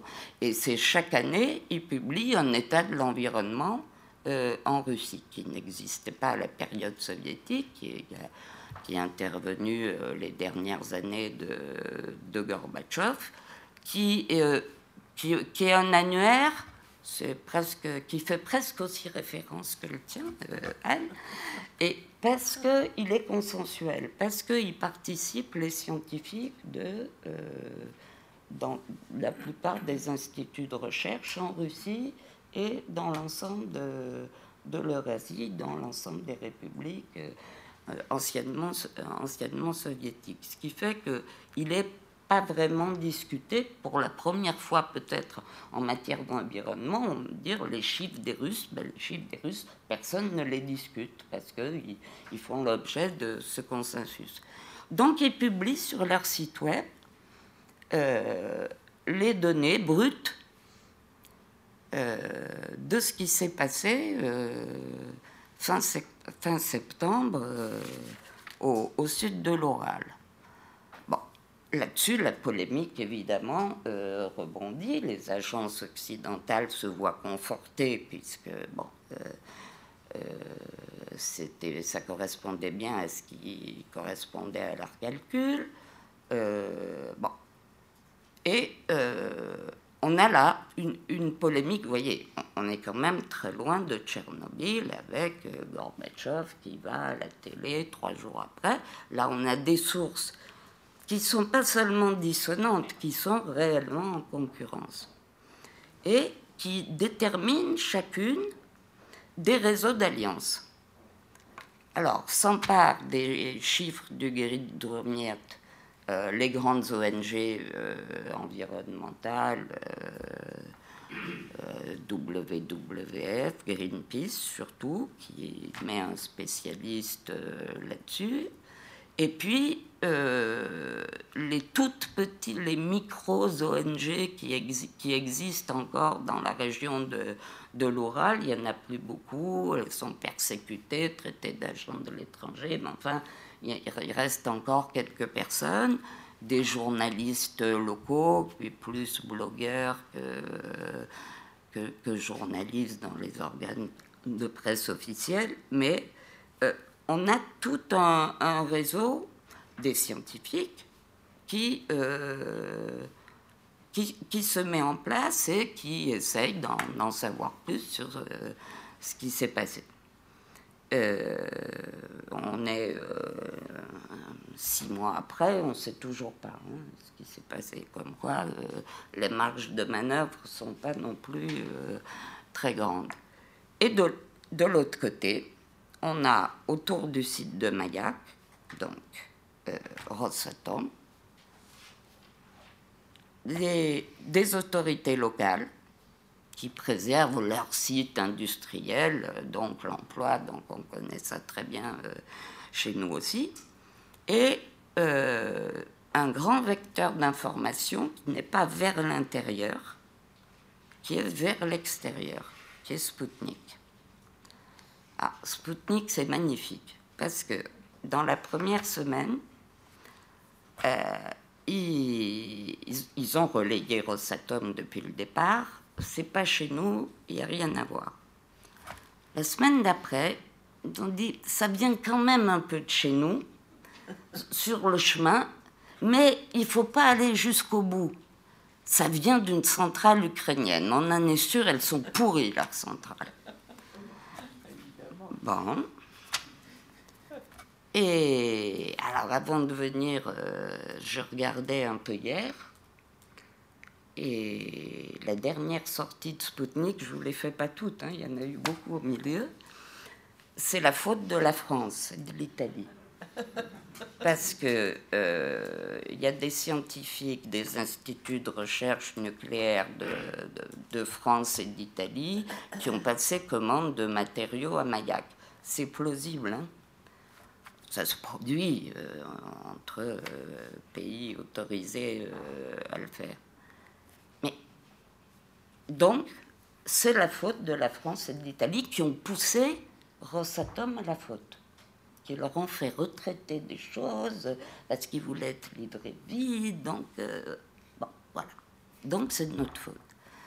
Et la, conclusion, euh, la conclusion de Sputnik, c'est celle-là. Le problème, c'est n'explique toujours pas ni euh, les circonstances, les causes, les circonstances de, cette fuite, qui est accidentelle de toute évidence, ni surtout euh,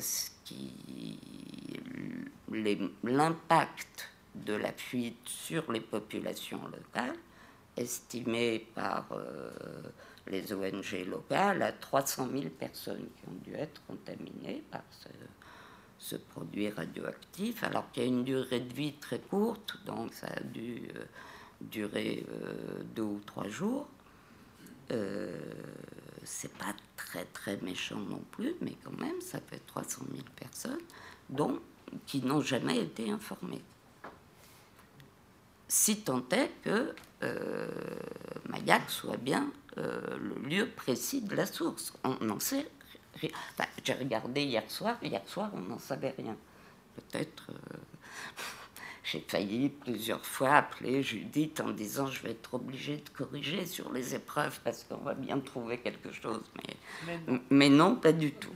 Voilà, donc, bon, c'est le l'exemple là de, de l'actualité pour montrer que euh, on n'est on, plus dans le monolithe soviétique, si tant est qu'il y ait eu un monolithe soviétique euh, sur tous ces domaines-là, mais quand même. Là, on est dans la division extrême, dans la concurrence, et à l'intérieur, on le voit entre Rosatom et Guidromiet, qui vivent tous les deux avec euh, de l'argent public, qui sont tous les deux finalement euh, entreprises ou, agences tout à fait officielles, et qui euh, déterminent des, des, divisions qui vont loin dans la société, qui ont des implications à l'extérieur. J'ai touché mon temps là Presque. Presque je vais juste euh, prendre peut-être l'autre bout, pas un événement euh, micro-local comme cette fuite de ruthénium qui vient bien d'une marmite euh, quelconque, mais de voir comment les divisions qu'on voit à l'œuvre sur une affaire comme celle-là, on les retrouve en fait euh, dans une question globale comme celle du climat. Et elle traverse euh, l'ensemble de, cette problématique. Euh, avec deux points. C'est que la grande discontinuité sur les questions du climat, c'est que la Russie a cessé d'être un acteur majeur des politiques climatiques. Ce qu'elle était encore il y a dix ans, parce qu'elle était déjà plus euh, en 2009 à la conférence de, de, Copenhague, et là les accords de Paris ont montré que euh, l'implication, les déclarations de la Russie n'avaient finalement qu'une importance euh, minime. Après, l'Europe qui, qui est à la tête, le deuxième acteur qui est devenu la Chine, et la Chine joue en jeu, contrairement à ce qu'a fait la Russie depuis le début, où la Russie est entrée euh, dans ces accords globaux un peu à son corps défendant et euh, n'a jamais cherché à en tirer parti. Alors c'est vrai pour euh, la forêt russe, qui pourrait être un atout en tant que puits de carbone dans les, politiques climatiques globales, mais que la Russie euh, laisse à, soit euh, dispatch à l'encan, soit euh, laisse à, l'abandon. C'est vrai pour l'Arctique où on a une fuite en avant devant la fonte de la banquise, mais pas la recherche de moyens d'adaptation réels. Et euh, sur les accords globaux comme ceux du climat, on retrouve les mêmes divisions entre une partie des administrations, celle des affaires étrangères par exemple, une partie des scientifiques, euh, une partie de nouveaux acteurs, les entrepreneurs, en dehors du secteur de, l'énergie, qui cherchent à, travailler à la diversification de l'économie russe ces acteurs-là sont pour une implication de, la Russie dans, dans les accords globaux. Euh, tous les autres y sont opposés, pour des raisons qui ne sont pas les mêmes. Euh, les politiques, parce qu'ils ont peur de, la concurrence de la Chine, par exemple, ou euh, ils ont peur de, perdre une, liberté. Ils ont peur que ces accords représentent une contrainte. Euh, et ce qu'ils redoutent surtout, c'est que un accord sur le climat n'incite à une réelle décarbonisation de, de l'économie qui n'a toujours pas été accomplie. Alors, vous voyez euh, les émissions de la Russie baissent, euh, ils baissent parce que euh, en remplaçant des équipements, elle les modernise avec ceux qui sont disponibles sur le marché et qui se révèlent euh, moins, moins émetteurs, mais elle ne baisse pas à la mesure de son, de son potentiel qui est la, la ligne, la ligne verte en bas si elle se livrait à un arrêt de, de, la course à l'exploitation des, des, hydrocarbures, qu'elle vend brut, comme euh, le bois, comme elle vend ses forêts sur bois. C'est-à-dire que tout ça, c'est une économie qui repose sur de la rente, sur des, la, vente de, de, matières brutes, et pas sur une transformation, sur une diversification. Alors, ces acteurs-là, en Russie, ils existent, mais ils sont euh, faibles, contraints, avec des marges de manœuvre euh, très très étroites. Voilà. Bah, écoutez, merci donc euh, pour, cette présentation. Et, donc maintenant, on peut ouvrir le, temps des, questions. Il nous reste une vingtaine de minutes. Je ne sais pas qui veut commencer. Oui, monsieur, monsieur, allez-y. Allez-y. Philippe Monk, Université Paris Merci pour ces exposés. Euh, la question que je vais poser a été évoquée par la bande par euh, Clémentine tout à l'heure, euh, très rapidement. Le, cinquième mandat de Poutine, enfin si on compte la parenthèse Medvedev, ça va faire le cinquième, risque aussi d'être celui des, comptes. une partie de la population va demander des comptes au président. Est-ce que ne pensez-vous pas qu'une des, une des possibilités soit que le président Poutine et son équipe réagissent par euh, une fuite en avant euh, lorsque les populations manifestera sa, son mécontentement? Euh, sous différentes manières face à la dégradation de la situation économique et sociale.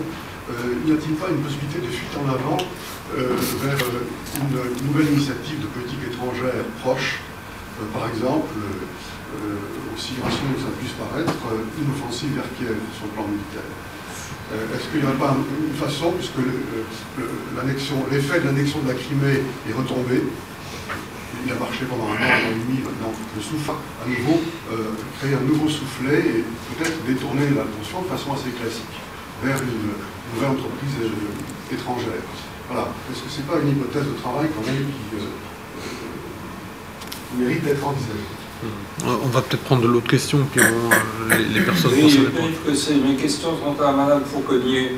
Euh, premièrement, que faut-il penser de la fraude électorale, fraude panier mesures s'est tolérée Dans quelles mesures ça pèse sur l'ensemble du système politique Ma seconde question est, vous avez, au début d'exposer, vous êtes préféré à, à, des sondages. Je voulais savoir ce que vous pensez, les techniciens pensent de la qualité et du sérieux des sondages en Russie. Merci. Allez, on va prendre encore.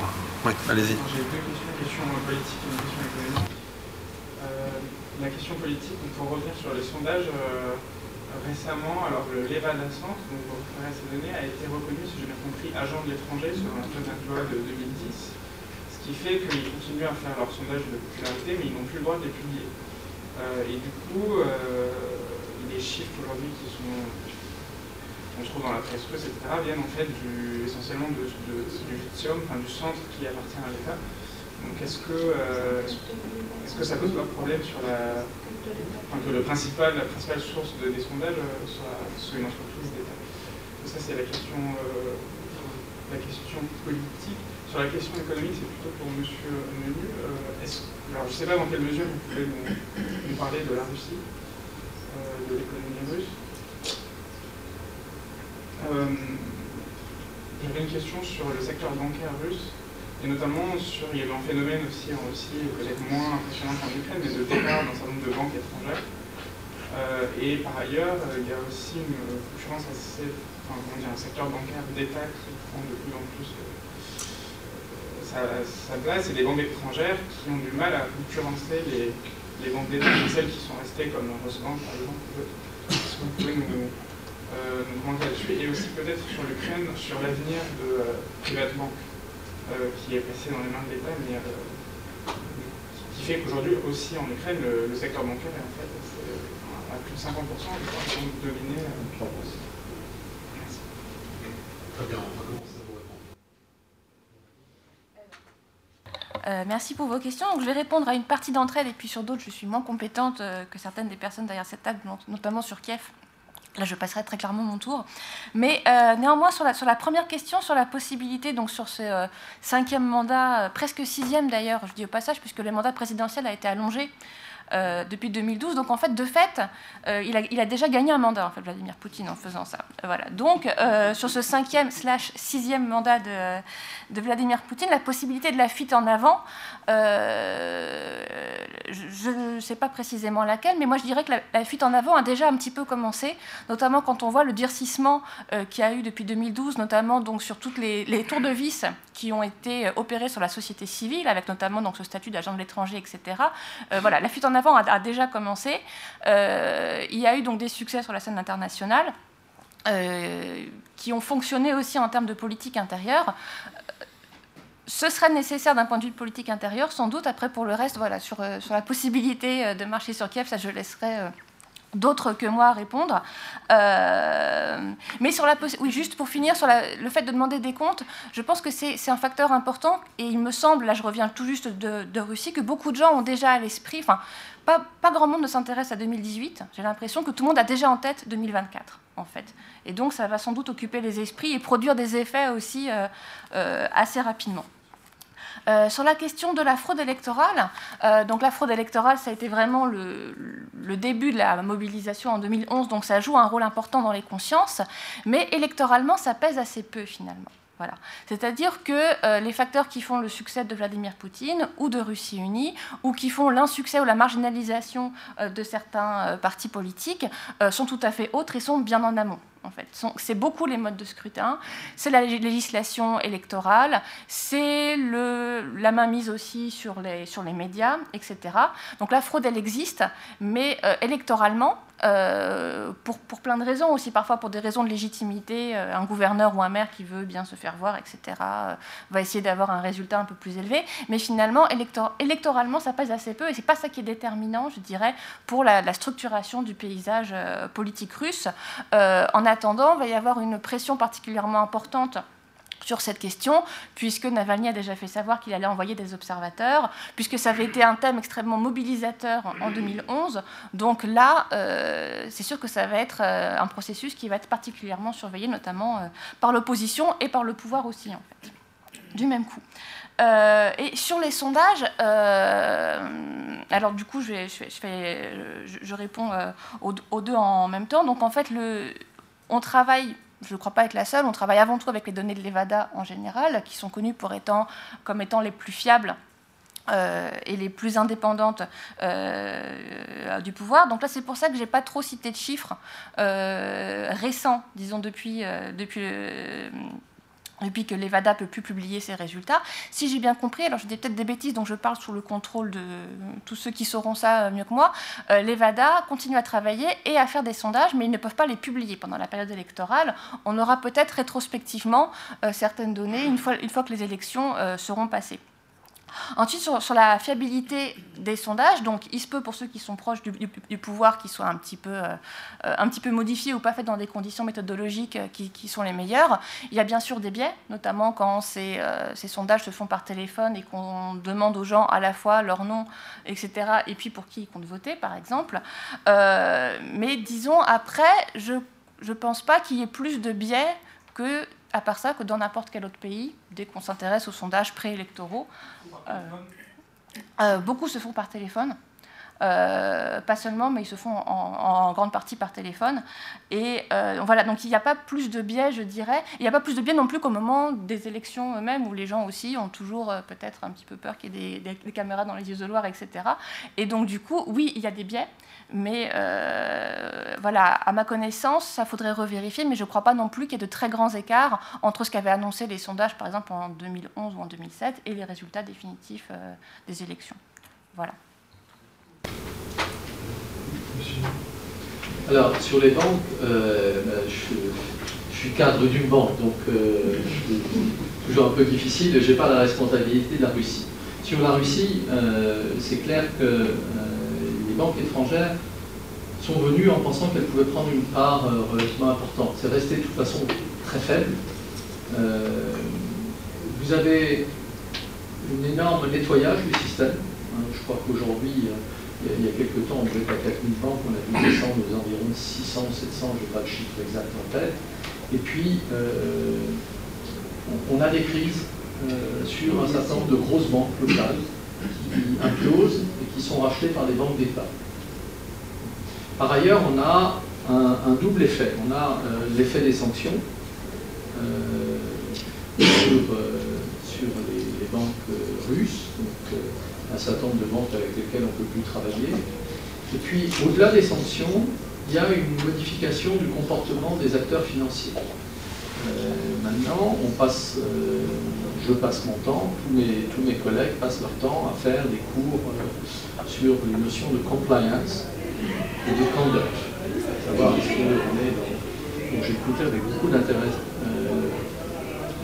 la, dernière intervention de Mme Mandrian, parce que me posais la question, par exemple, sur Rosatom, qui va payer le risque financier que vous prenez si vous travaillez avec une entreprise sur laquelle vous pouvez faire porter euh, le poids des responsabilités? Est-ce qu'il y a une compagnie d'assurance qui prendrait ce risque? Euh, ça, développe d'autres euh, questionnements. Et, Rosatom vend beaucoup ses, ses usines clés en main à l'étranger du coup, vous posez la question de savoir comment vous allez pouvoir travailler avec une entreprise pareille, sachant qu'elle est également euh, concernée par les sanctions. Donc, il y a une banque, à ma connaissance... Elle n'est pas concernée par les sanctions, Elle est concernée... Sauf pour le militaire. En tant que, en, tant que certains des responsables. Elle est sur la liste de pas mal de gens. Euh, elle n'est pas dans la liste des sanctions elle-même, c'est exact. Euh, mais les responsables sont sur la liste des sanctions. Donc euh, on peut se poser quand même une question. Euh, sur euh, les banques étrangères, ben, Barclays a fermé. Deutsche Bank, je pense qu'ils sont appelés à, fermer également. Nous, nous avons décidé de rester. mais je ne peux pas vous faire de, prévision à terme. Simplement, je pense que de toute façon, compte tenu de la taille de l'État, de, la puissance des banques locales, on ne pourra jamais prendre une, une part très, très forte sur le marché. Sur la question de l'Ukraine, euh, la nationalisation private a été faite. Euh, il y a un certain nombre de recours devant la justice à Londres. Euh, le ministère des Finances a fait paraître hier ou ce matin des éléments de stratégie. Bon, il est clair que l'État ne peut pas garder un secteur bancaire qui contrôle 52% du, du secteur. Ce n'est pas possible. Euh, on avait annoncé que Privat se retirerait de toutes les opérations avec les entreprises. De toute façon, son portefeuille était à 98% constitué de prêts à des entreprises détenues par ses anciens actionnaires. Donc en fait, il n'avait aucune expérience. Euh, et euh, si je vais au-delà, je dirais que très souvent, on s'aperçoit que les banques qui ont été créées, quand, quand, on regarde 25 ans, elles ont été créées pour une Premièrement, parce que les entreprises ne voulaient pas garder leur argent dans les banques d'État. Et le seul moyen d'avoir euh, accès aux devises, c'était de créer sa propre banque. Donc vous avez eu une floraison de banques. Mais elles ne respectent pas les, règles internationales qui veulent que vous ne faites pas de crédit à vos propres actionnaires. Euh, donc je crois que le nettoyage du système bancaire va se continuer euh, dans les dix prochaines années et que euh, le comportement beaucoup plus euh, strict de nos banques en matière d'ouverture de comptes de correspondants va y contribuer. Euh, ce matin, il y a la troisième banque de, Lettonie qui vient d'être repris par l'État sur des soupçons de, transfert avec la, Corée du Nord. même si la Lettonie n'a jamais fait partie de l'Union soviétique aux yeux de la diplomatie française, on est quand même dans l'ex-Union soviétique. Et on voit qu'il y a encore des, comportements euh, qui ne sont pas euh, à l'aune des, euh, des, nouvelles méthodes de, travail.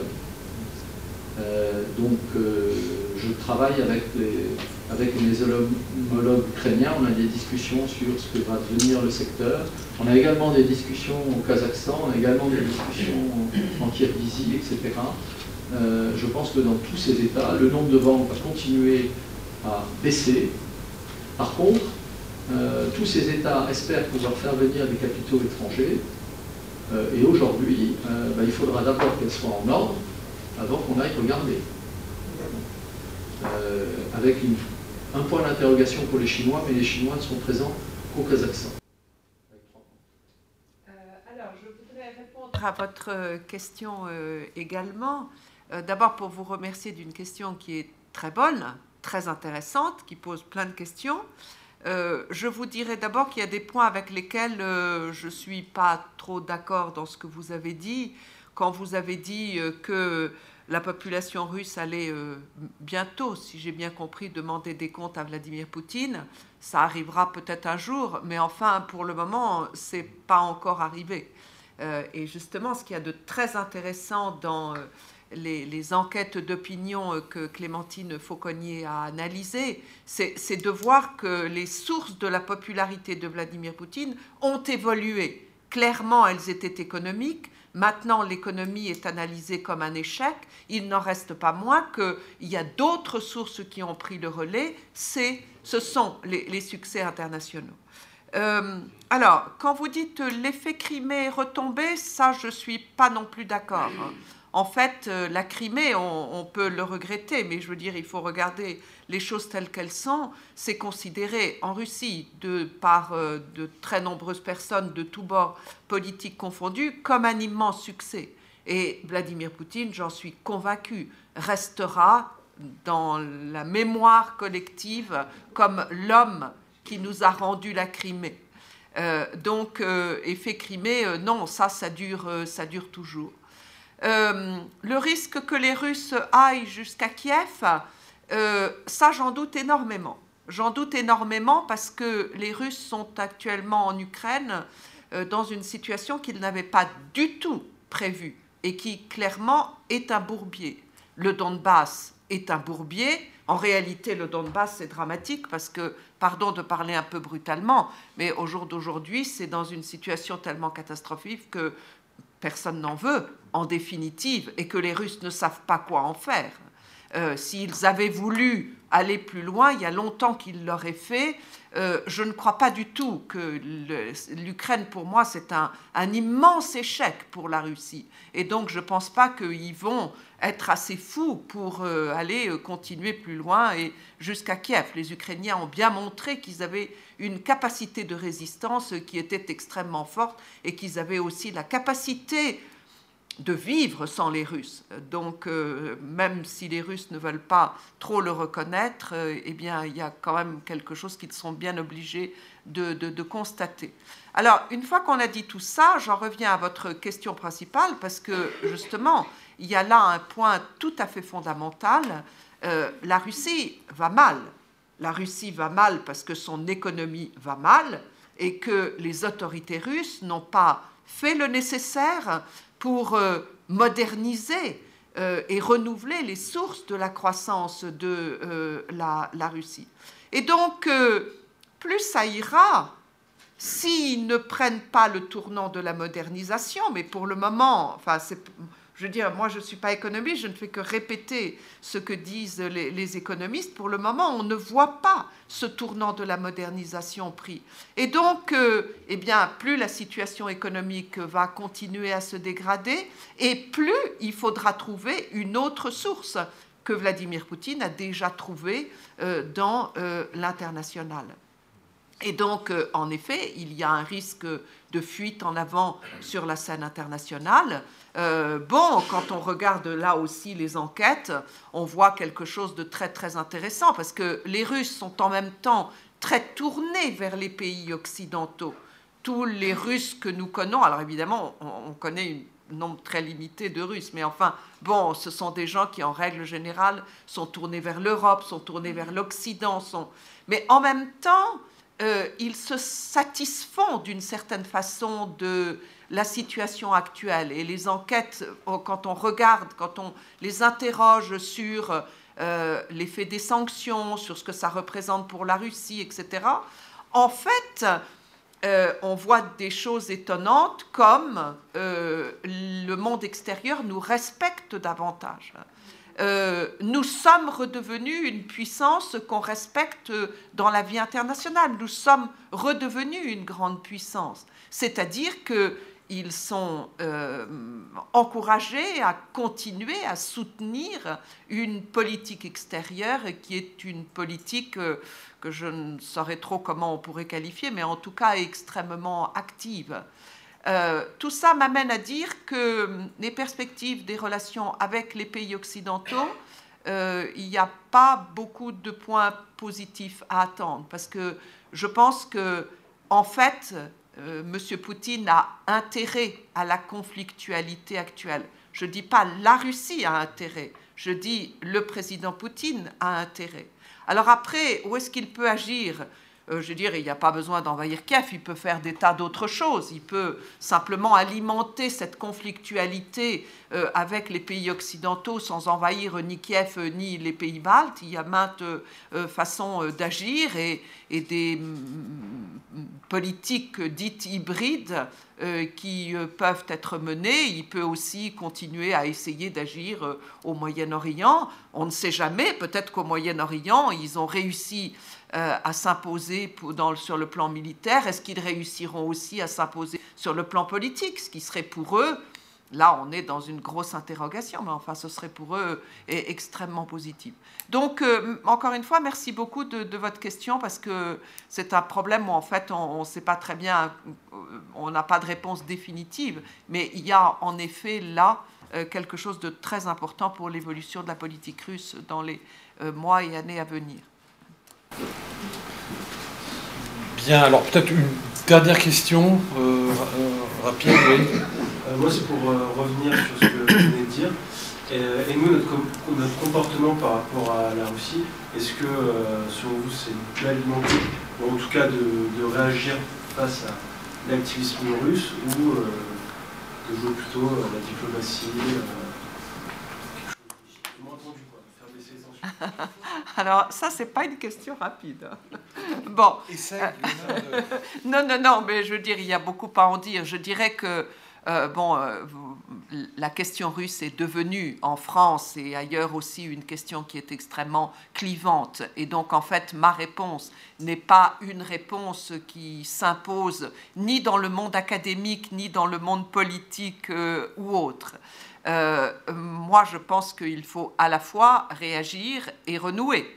C'est-à-dire qu'il faut réagir quand il y a des actions qui sont menées qui sont euh, inacceptables de notre point de vue, euh, mais en même temps, il faut évidemment maintenir le dialogue avec la Russie. Le dialogue n'a d'ailleurs jamais été interrompu. Je dis renouer. C'est pas renouer, c'est continuer à avoir euh, des, relations avec la Russie euh, au tout niveau, au niveau des États, au niveau des jeunes, au niveau des universités. Parce qu'encore une fois, la Russie, ça n'est pas que M. Poutine. Et M. Poutine n'aura qu'un temps. Et donc, il faut garder des liens avec cette Russie, en particulier avec les jeunes, pour le jour où. Voilà, donc on fait les deux, on réagit et on, entretient de bonnes relations. Bien, je crois que c'est une bonne conclusion euh, œcuménique, si je puis dire. Et puis on va, pour, ceux qui voudraient avoir des compléments, je vous renvoie donc à cette publication que vous trouvez sur Internet, euh, sur le site du, du série. Merci beaucoup à, tout le monde.